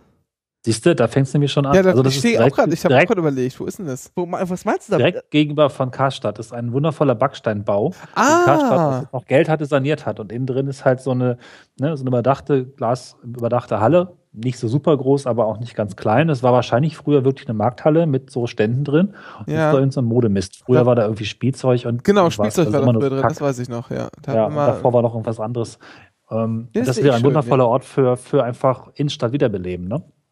ja, das stimmt. Ja, und wenn- vielleicht, wenn Karstadt pleite geht in Göttingen, dann wird das Ding halt verkauft und dann wird man mit, damit was, mal was gemacht. So sehr ich Karstadt an sich eigentlich sogar mag und auch den Mitarbeitern das da nicht wünsche. Es ist eigentlich ganz cool zu wissen, wenn ich mal nicht weiß, wo kriege ich in Göttingen zum Beispiel einen Fusselroller, Gibt's halt bei Karstadt. Ach so, aber hier, nee, äh, übrigens, es soll Stimmt. nur die, es soll nur die, die Karstadt-Ableger K-Town in Göttingen soll. Das finde ich wiederum schade, weil K-Town, Moment, K-Town ist doch in der Markthalle. genau, K-Town, also, ach, das ist, das ist mit Markthalle gemeint. Das ah, glaub ich, ja, ja, ja. Also, da war früher, da war Ja, früher dann- äh, Spielzeug drin gegenüber. ah, genau. aber das, das Das Spielzeug, das Spielzeug ist jetzt bei Karstadt Sport. Und Ah, okay, jetzt macht ja Sinn. Ja. Das mit K-Town finde ich sehr schade, weil K-Town war mit dem Ding gegründet, das machen die Azubis von Karstadt quasi als ihr Projekt. Das haben, Ach die, Azu so. das haben die aufgezogen, das haben die selber konzipiert, selber aufgebaut. Und das soll jetzt dicht gemacht werden, das finde ich schon ein bisschen asig. Ja, aber das soll, das nicht komplett K-Town soll geschlossen werden, sondern äh, zwei klassische Märkte in Hamburg und Stuttgart Ja. und äh, K-Town in Göttingen, Köln und äh, Märkte in Paderborn und Frankfurt oder, wobei man, wobei noch nicht ganz klar ist, was für Märkte äh, da gemeint sind. ja. Dann bin ich in Göttingen perfekt zufrieden. Dann können sie das einfach verkaufen und dann wird da was Cooles gemacht. Oder es kommt einfach der 12. was ist so beliebt, so 1 Euro Laden rein. Ja, das ist natürlich auch möglich. Egal. Noch Fragen? Tja. Renke hat, äh, meinte so, äh, ehrenswerterweise einfach mal die Limitierung von einer Frage zu sprengen zu müssen. Ja, aber se- seit wann gibt's die denn? Doch, ich habe also ich habe immer gedacht, dass es die gäbe. Hab ich nie, nee. Also ab jetzt gibt's eine Limitierung, eine Frage pro Nase pro Sendung. Oh, oh, oh, verhandeln wir? Meinst du, dass, dass da generell nur eine Frage passieren soll oder was? Ja, dachte ich. Ach, das ist ja fürchterlich. Na gut, dann Nee, machen ich finde, da wir. können mehr hin. Ja. Im Pad ist aber auch nur eine Frage mit vielen Unterpunkten.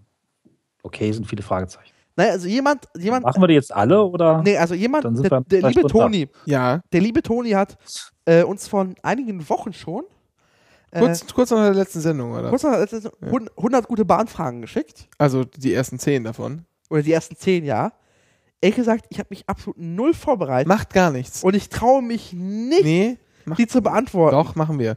Und zwar machen das wir auch das, und zwar machen wir das, weil das zehn Stück sind, äh, dürfen wir, darf jeder von uns zu jeder Frage maximal einen Satz sagen. Okay, Ja. Dann lies vor. Okay, äh, erste Frage. Die, Übersch Überschrift ist die Sache mit dem Verkehrsrot. Welche Farbidee, wenn nicht die Reichsflagge oder doch Jemen, bewog die Bahn zu der unklugen Entscheidung seit 1994, die am leichtest auszubleichenden Farbpigmente rote in großer Fläche auf Rollmaterial zu applizieren? Ich habe jetzt nachgeguckt, ich darf nicht. Wieso du darfst doch, klar. Nein, also Wikipedia sagt, Dann lass mich erst, dann lass mich erst raten. Ja, dann rat Also, mal. Ich weiß nämlich nicht. Ich habe halt die Vermutung, ähm, da ging es halt um Farbkontrast zur Umgebung, dass die Züge möglichst stark auffallen als Werbeträger und sie von dem Rotton, der schon auf dem Streifen der ICEs zu finden war, dann so ein bisschen sich das haben abgeleitet. Weil die alten Züge waren sehr pastellfarbig und irgendwie nicht so richtig sichtbar. Die sind halt weggeschwommen. Also Werbeträger. Ich, ich, ich zitiere, aufgrund ihres Signalcharakters und ihrer Bedeutungsverknüpfung mit dem Begriff Verkehr setzt die Deutsche Bahn seit 1996 die Farbe Verkehrsrot als Kennfarbe ihres Fahrzeugparks im Rahmen der Corporate Identity ein. Äh, Das ist Verkehrsrot. die Marketing-Schwachsinns. Ja, wollte ich auch gerade sagen. Wo kommt die Verknüpfung zum Verkehr her? Wo ist der Verkehr sonst rot? I don't Ein know. Warnschild. Also, Rote Ampel. Die steht Bahn auch, ist ein steht auch immer alles. ja, das ist, das ist die RAL-Farbe Ja. drei- äh, 3020. Das ist das Gibt es auch Verkehrs... Verkehrsgelb und Verkehrsgrün? Also ich meine, hm. Ich weiß nicht. Okay, Frage 2. Die Sache mit den Radgurten. Kind erdrosselt sich beinahe, deshalb sind neuerdings die Radgurte im DB-Nahverkehr abmontiert. Die Privatbahnen dürfen aber weiter Radgurte verwenden. Wie finden wir das? Ich muss ehrlich gesagt sagen, dass ich sie praktisch finde und sehr schade finde. Dass ich damit ich finde, das ist Schisserei. ja, Ja. das- ja. Da gibt es jetzt Radgurte seit wahrscheinlich fünf bis zehn Jahren und die werden von täglich von Millionen Menschen benutzt Genau. und dann stirbt mal ein Kind. Genau, Ja. das ist die Relation. Das sichert Fahrräder. Das hat also viel, Genau. viele Unfälle verhindert. Und das ist ein Unfall, ein tragischer Unfall, das ist immer der Einzelfall. Und Genau. von dem Einzelfall, Das ist genauso, du fährst angeschnallt Auto und überlebst damit äh, Unfälle, die du sonst nicht überlebt hättest, ja. Äh, aber äh, dann fällst du mal aus Versehen in den See und kommst dann nicht mehr raus, ja, weil du dich nicht abschnallen kannst oder was auch immer. Äh, oder wärst du abgeschnallt gewesen, wäre die Wahrscheinlichkeit größer gewesen, dass du doch aus dem Auto rausgekommen wärst oder so. Ist halt so passiert. Das ist, das ist wirklich Schisserei. Da muss man halt auch mal mit leben, dass, dass halt Technologie, egal wie einfach sie auch sein mag, immer irgendwie Gefahren mit sich bringt. Ja, das ist halt Ja. immer eine Abwägung. Ist halt so. Ist dumm. Die Sache mit äh, den Nummern, Nummern. Ach ja. an der Lok. So, Habt ihr schon da das System zweimal. bei der DB durchblickt, das hinter den sechsstelligen Triebwagennummern an der Stirnseite steckt? Ich antworte mal zuerst, nein. Ja. Ich glaube ja. Ne, es Müssen wir nicht erklären. Das war die Frage doch jetzt Ah, beantwortet. nein, nein, ich muss so. es ergänzen. Also natürlich besteht ein System dahinter. Ich kann es jetzt nicht aus dem Kopf nicht raten, aber es ist äh, Radeln. Äh, es besteht halt einfach aus äh, Baureihe und einfach eine, einfach eine Durchnummerierung ähm, der, der, der, der, der, der, Fahrzeuge. Das heißt, du hast die Bauwagenreihe und dann ist das erste Fahrzeug, dann ist das zweite Fahrzeug, das ist 002, 003 und das wird einfach hochgezählt. Und die, äh, Ich die wollte gerade sagen, das, die ersten drei sind Die ich, Baureihe. Baureihe. genau. genau. Und die letzten, Das heißt doch, dass es pro Baureihe nicht mehr als 9000 Fahrzeuge geben darf. im Endeffekt Naja, ja, ist auch- genau. Aber ich glaube, an die Limitierung ist noch keiner ge gestoßen. Äh, Die S-Bahn Berlin hat pro, hat in der letzten Baureihe immerhin 500 Züge gekauft. Hätten sie noch mal verlängert, dann Ja, dann machst du einfach eine neue Baureihe. Also den, wenn du nachkaufst, ist Ja, das okay. eine neue Baureihe. Das ist einfach eine Nummer höher. Oder nicht Buchstaben Genau. davor? Ja, ist auch egal. Okay. Die Sache mit dem Lokmangel. Sollte man sich jetzt eine alte Güterzuglok kaufen und aufarbeiten lassen, wo der Lokvermietungsmarkt so boomt? Nein. wenn Und man zwar, so viel Geld hat. Ja, grundsätzlich, wenn du das Geld hast, würde ich mir äh, genau, das ist das, garantiert eine Geld Güterzuglok kaufen, einfach nur weil es geil ist. das Geld ist das Problem. Und zwar, Will ich musst mir in den Garten stellen. Mach so ein Stück Schiene dazu und machst so ein ordentliches Fundament hin, damit es nicht im Boden versackt, alles. Und dann hast du Aber keine Mietlok. Wer hat denn schon eine Lok im Garten? ähm, also es, es, es wird teuer vermutlich. Und zwar musst du halt diese Lok, ähm, naja, du musst sie aufarbeiten, Sicherheitsbestimmungen und so fuhr. Und so wie es kommt, du musst sie halt auch für Sicherungssysteme auslegen. Und zwar in der Schweiz ist es halt einfach, glaube ich, ab, ab nächstem Jahr oder über dem nächsten Jahr einfach Pflicht, dass du ET, ECTS hast oder ETCS. Also European Immer verwirrend, weil es gibt der Uni gibt es irgendwie ECTS und bei der bei den Zügen gibt es European Train Control System ETCS. Genau. Ja, ja, also dieses europäische Zugsicherungssystem. Ja. Das muss die Lok halt können am Ende. Äh, das ist halt schwierig, ist halt teuer und es ist halt die Frage, was die Technik mitmacht. Und das andere kommt, äh, die Energieeffizienz. So eine scheiß Lok verbraucht einfach viel, viel, viel Strom. Und ist die Frage, ob es sich wirtschaftlich lohnt, eine alte Lok aufzuarbeiten, die dann zu betreiben, die viel Strom verbraucht, weil die Strom musst du halt bezahlen. Die ist ja von der Bahn nicht kostenlos. Ähm, oder sich einfach lohnt, eine neue Lok zu bauen, die ganze Technik an Bord hat und einfach ener- energieeffizient Ja, ist. aber es meint doch hier, es meint doch hier äh, für die Zwischenzeit, bis die neue Lok noch nicht da ist. Da gibt's genug. Also ich glaube, das wird jetzt auf die drei neuen Loks noch nicht ankommen, die du leisten kannst. Okay. Du könntest dir versuchen, Lok zu klauen, eine ganz neue aus dem Werk und dann sie zu vermieten. Das würde sich vielleicht lohnen. Stimmt. hast du nämlich einen kleinen Vorteil. Kann man sich so eine, wer stellt so Ja. Loks her? Siemens wahrscheinlich, ne? Ja, Bombardier. Bombardier auch. Ja, super. Genau. Kann man nicht, gibt's da nicht so wie bei, gibt's da vielleicht wie Und bei, Schwarzmarkt? wie bei Apple so Bombardier Care Plus, wo dann auch äh, Eigenverschulden äh, äh, abgesichert ist, zahlst 80 Euro, kriegst eine neue Lok? Ähm, Ich habe sie runterfallen lassen, es tut mir leid. lustigerweise, ähm, ich, ich mache da mal einen Sprung, und zwar, das, was die Lokhersteller gerne machen möchten, ist tatsächlich auch die Wartung. Früher war es so, die Lok wurde gebaut und man ist getrennte Wege gegangen, der Hersteller und der, der Betreiber. Die, das neue Ziel ist quasi so ein bisschen wie, ähm, wie Software as a Service, also Lok as a Service, äh, zu machen, naja, wir geben euch die Lok und wir verkaufen euch direkt die Wartung. Nach dem Motto, man, man verlängert quasi die, die, quasi was man aus der Lok, Lok an Geld schlachten kann am Ende. Ja. Nicht nur die Herstellung, sondern auch die Wartung und den Service. Ja. Ähm, das ist ganz lustig, ehrlich gesagt. Das ist also das, was die Bahn halt, was die Hersteller machen wollen. Deswegen hast du auch jetzt in, Das machen sie doch beim ICX, ne? ICX wird so zum Oder Beispiel. ist das Nee, da, nee, nee, da macht die Bahn die Wartung immer noch selber. Aber die Sache war zum Beispiel Siemens oder die Bombardier wollten sich für die S-Bahn bewerben und sagen, hier, wir stellen die, das genau. Hm. die, die stellen die, die Loks her, wir machen die Wartung und es findet sich irgendein Betreiber, der halt das Servicepersonal stellt. Am Ende geht es tatsächlich nur um Servicepersonal. Äh, und um die, die Lokführerin. Gut, das war schon äh, ein Satz zu viel. Die Sache mit den Güter, äh, Schnellgüterzügen. Warum hat man die ersten ICE-Strecken für Güterverkehr ausgelegt und nutzt das heute nicht? Doch nutzt man. Also welche nutzt man nicht für? Man. Also es gibt die ei- eine ICE-Rennstrecke Und das ist die, die Rennbahn zwischen Köln und Frankfurt für den Güterverkehr, glaube ich, nicht genutzt wird. Und das liegt einfach daran, weil der fucking steil ist. Sonst nachts, Genau. nachts ist auf allen Strecken sind die alle für Mischverkehre ausgelegt.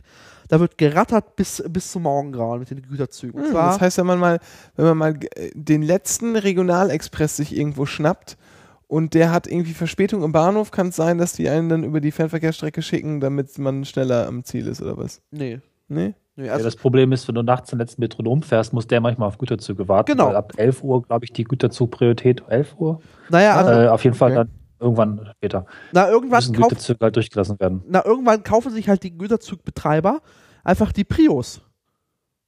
So, und die sagen sich, ja, Ich glaube, es gibt auch so einen Umklapppunkt, meine ich. Aber ja, ich glaube, es ist einfach Ja, nur so, vielleicht. ab 11, ab 11 Uhr, so lohnt sich halt für die, für die Prio-Strecken zu kaufen. Und dann sagt halt die DB Netz, tja, pff, hat Prio gekauft, hat Vorrang. Dann wartet halt der doofe Metronom jetzt.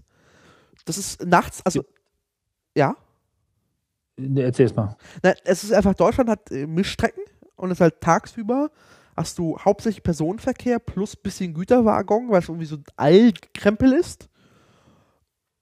Und nachts Güterverkehr. Und da wird gerattert, äh, bis die Schienen knarzen. Genau. Es gab, glaube ich, ein bisschen Problem mit dieser äh, ersten ICE-Strecke Hannover-Würzburg, dass anfangs da auch Güterzüge, glaube ich, sogar Mischverkehr fahren sollten oder sowas, da nicht gegen wegen Begegnung im Tunnel.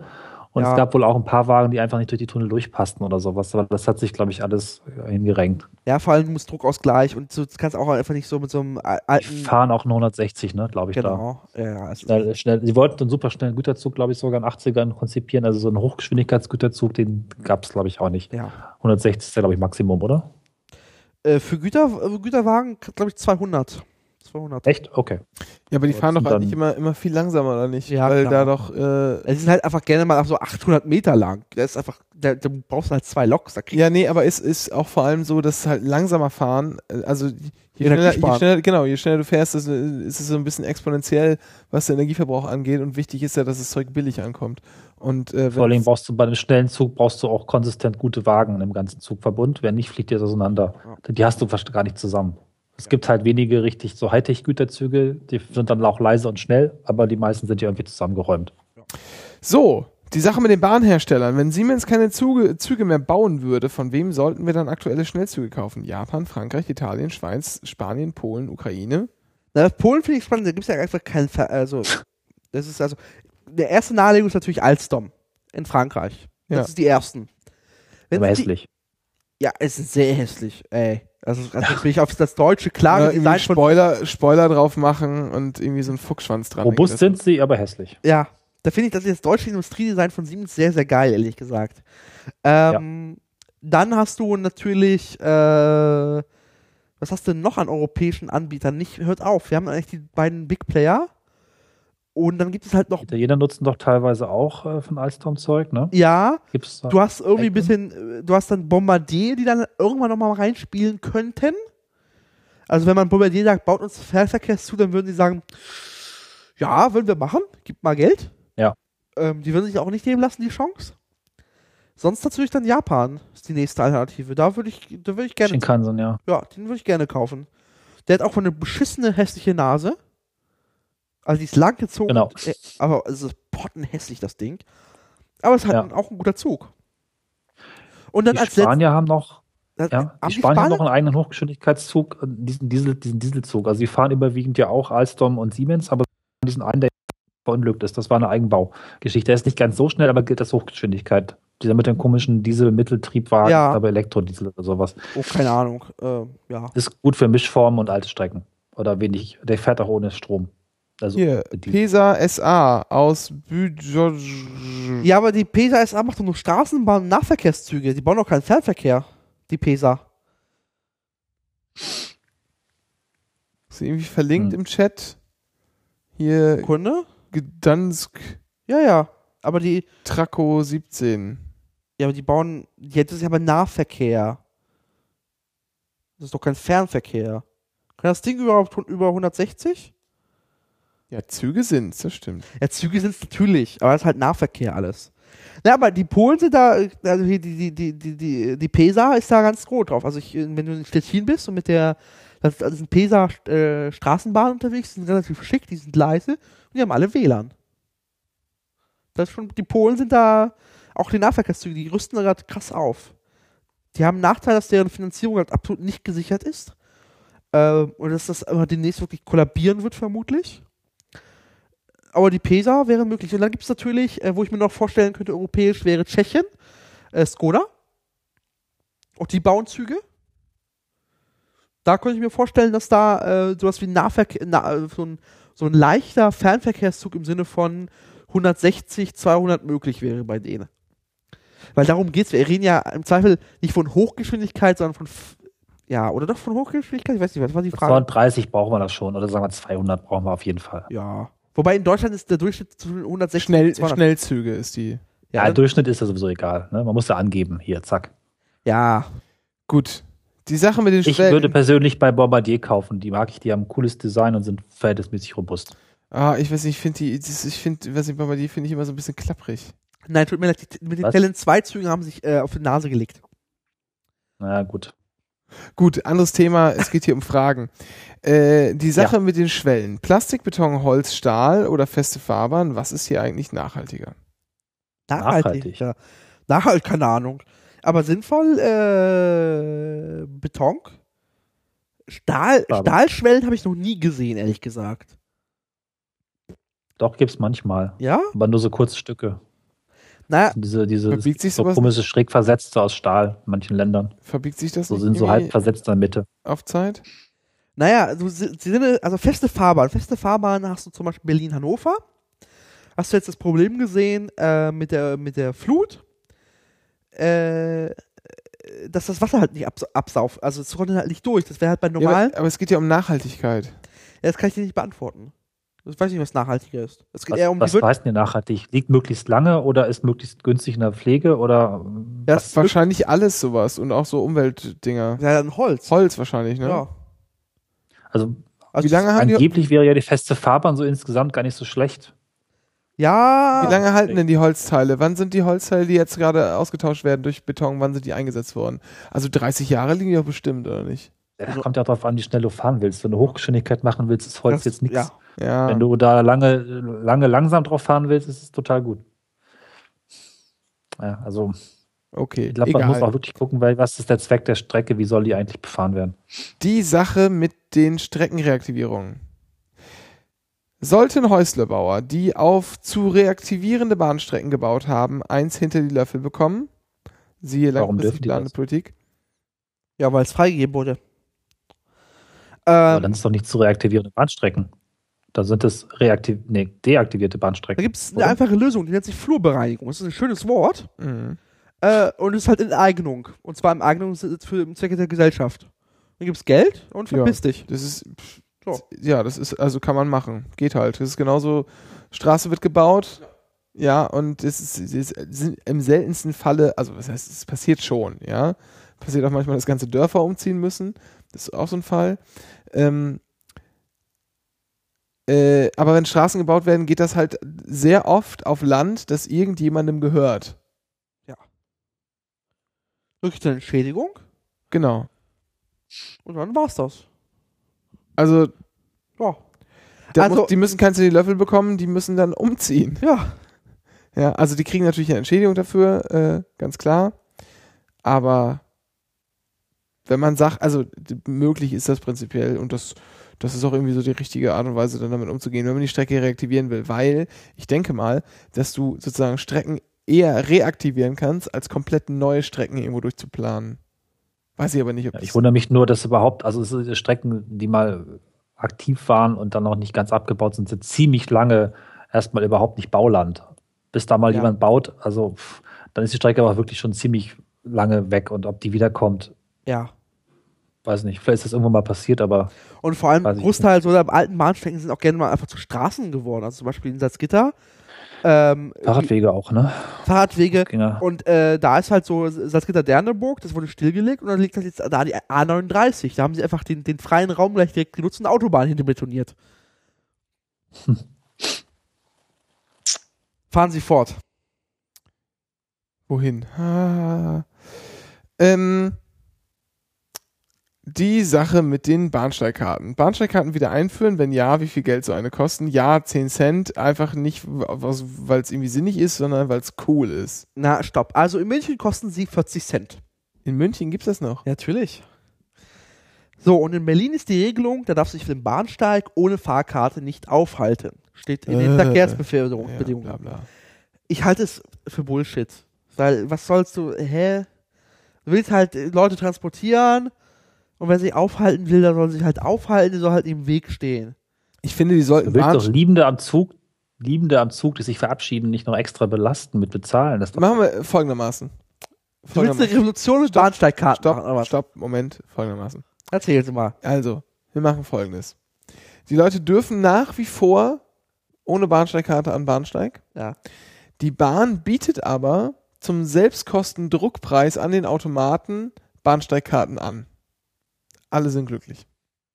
Und zwar zum Sammeln pro Bahnsteig mit Motiv. Genau, irgendwie zum Sammeln, da steht dann drauf, du bist hier, keine Ahnung, das ist jetzt Gleis, äh, Gleis 10 und 11 im Bahnhof irgendwo. Äh, Quasi Foursquare in Bahntechnik. genau, und dann kostet das, das in die Automaten einzubauen, dürfte nicht das Riesenproblem sein. Was wird das Ding dann kosten? So ein Ausdruck 20 Cent, vielleicht auch 50 oder so. Naja. Wieso, naja, ist doch schön. Zum Sammeln. Ich habe alle Bahnsteige Deutschlands hier. Automat ist Kacke, das ist das Stopp, stopp, sowas- Thermotransferzeug, das verlässt irgendwann die Farbe. Ja, das willst du nicht damit. Es gibt tatsächlich Leute, äh, die im, im Zweifel auch mit diesen, diesen, äh, auch wie heißen die, Tr- Tr- irgendwas mit T, ähm, wo du äh, rauf und runter machst. Äh, helft mir mal. Rauf und runter machst, da kannst du mit vielen Sachen. Nein, also du bist doch dieses, dieses das Wegelein auf eine Schiene und wo du rauf und runter pumpst. Um Ach, Dreisine. Ah, tr- Dreisin, Dreisin.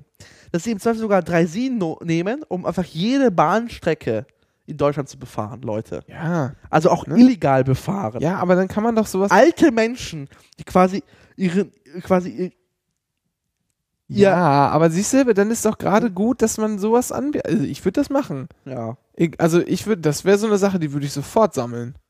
glaube ich nicht. Doch. Aber da muss Nein. das wertiger aussehen. Und dann Ja, klar, aber dann, genau, dann muss es halt irgendwie ein schöner Druck sein, der halt lange hält. Ja, äh, sowas kann man ja auch mit, dem, was weiß ich. Also irgendwas muss es da doch, das, ist- das muss doch möglich sein. Machen Sie mal weiter. mit der Bahn, die äh, Lokführer kürzt. Naja. Und dann kannst du, ja, aber dann kannst du doch, aber dann kannst du doch immer noch sagen, hier und jetzt hast du äh, irgendwie 200 Bahnsteige gesammelt, ja, und dann kommst du kriegst einen 5-Euro-Verzehrgutschein. Ja, oder irgendwie, oder irgendwie so hier, äh, keine Ahnung, äh, Bahnsteige aus allen Bundesländern Deutschlands, 5 Euro Verzehrgutschein oder äh, du hast hier 200 Stück gesammelt, jetzt kriegst du mal hier äh, eine Freifahrt mit der Museumsbahn sonst wo, wenn du mal zu Besuch bist. Nein, ja. Finde ich super, finde ich klasse. Bahnsteigkarten rocken. So, die Sache mit dem China-Güterzug. Wird die internationale Seeschifffahrt irgendwann zu teuer und man steigt auf den Güterzug aus Fernost um? Ich glaube, es ist kein Problem des Preises und der Zeit.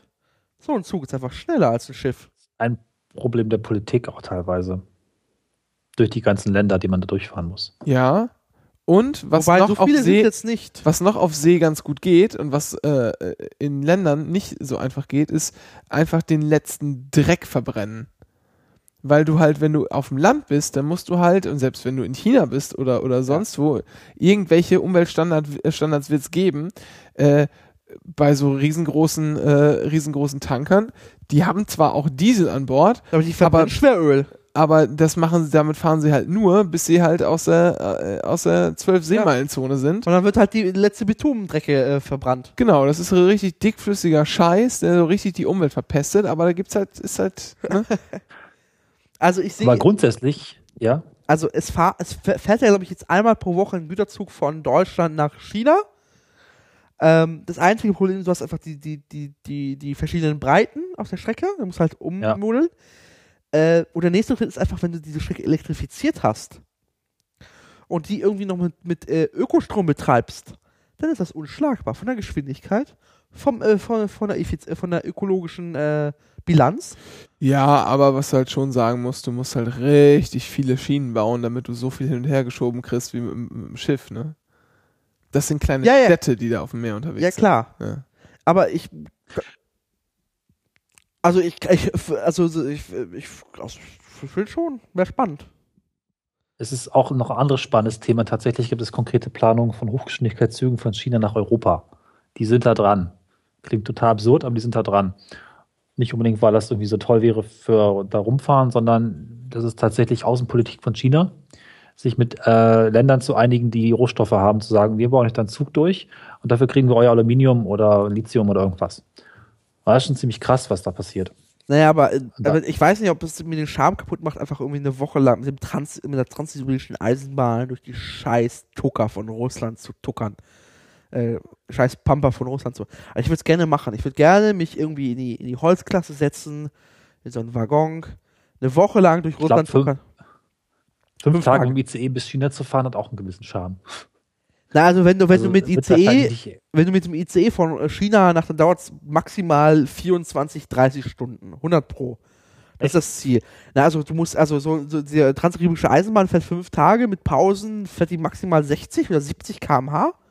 Krass. Äh, und du hast, also wie viele wie viele Kilometer musst du überbrücken? Da kannst du das durch 300 teilen. Sag mal, du kannst 350 fahren.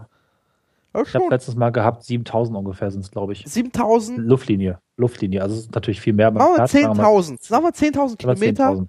durch 350, was du durchschaffst, hast du es in 28 Stunden. 350 ist aber schon hart gerechnet. Naja, aber es ist halt, 330 also ernsthaft, das ist 350 ist problemlos möglich. Das ist eine, ist eine, das ist eine gerade Strecke ohne, du kannst einfach durchbeschleunigen. Lass es noch mit, mit Bahnhöfen Mit- umstiegen, alles ist ein, dann lass es, lass es am Ende vielleicht 48 Stunden sein. Also sind 43 bei 230 km/h Durchschnittsgeschwindigkeit auf 10.000. Aber ohne Anhalten. Ja. Okay, aber ist cool. Ich Gut. würde es gerne machen. Gut, lange Bahnfahrten finde ich auch äh, prinzipiell in Ordnung. Ja, hier, Toni, danke für die ersten zehn. Ja. Jetzt durch die neue, neue Regelung machst, wirst du uns ja noch 90 Folgen lang äh, begleiten, bis die 100 tollen Bahnfragen da sind. ich Ähm, bin echt gespannt, was da noch kommt, weil 100 ja. ist schon viel. und die Ich Fragen, jetzt drei pro Person. Die Fragen sind super. Ich finde wirklich, Ja. ich möchte die restlichen auch haben. die Fragen sind schön. Das Ja, Gut, dann können wir jetzt auch hier, äh, Feierabend machen. ja dann muss Pipi. Ja. Muss Pipi. Dann sagen wir mal Tschüss und äh, bis die Tage. Wir mal Tschüss und bis die Tage. Ja. Tschüss und bis die Tage.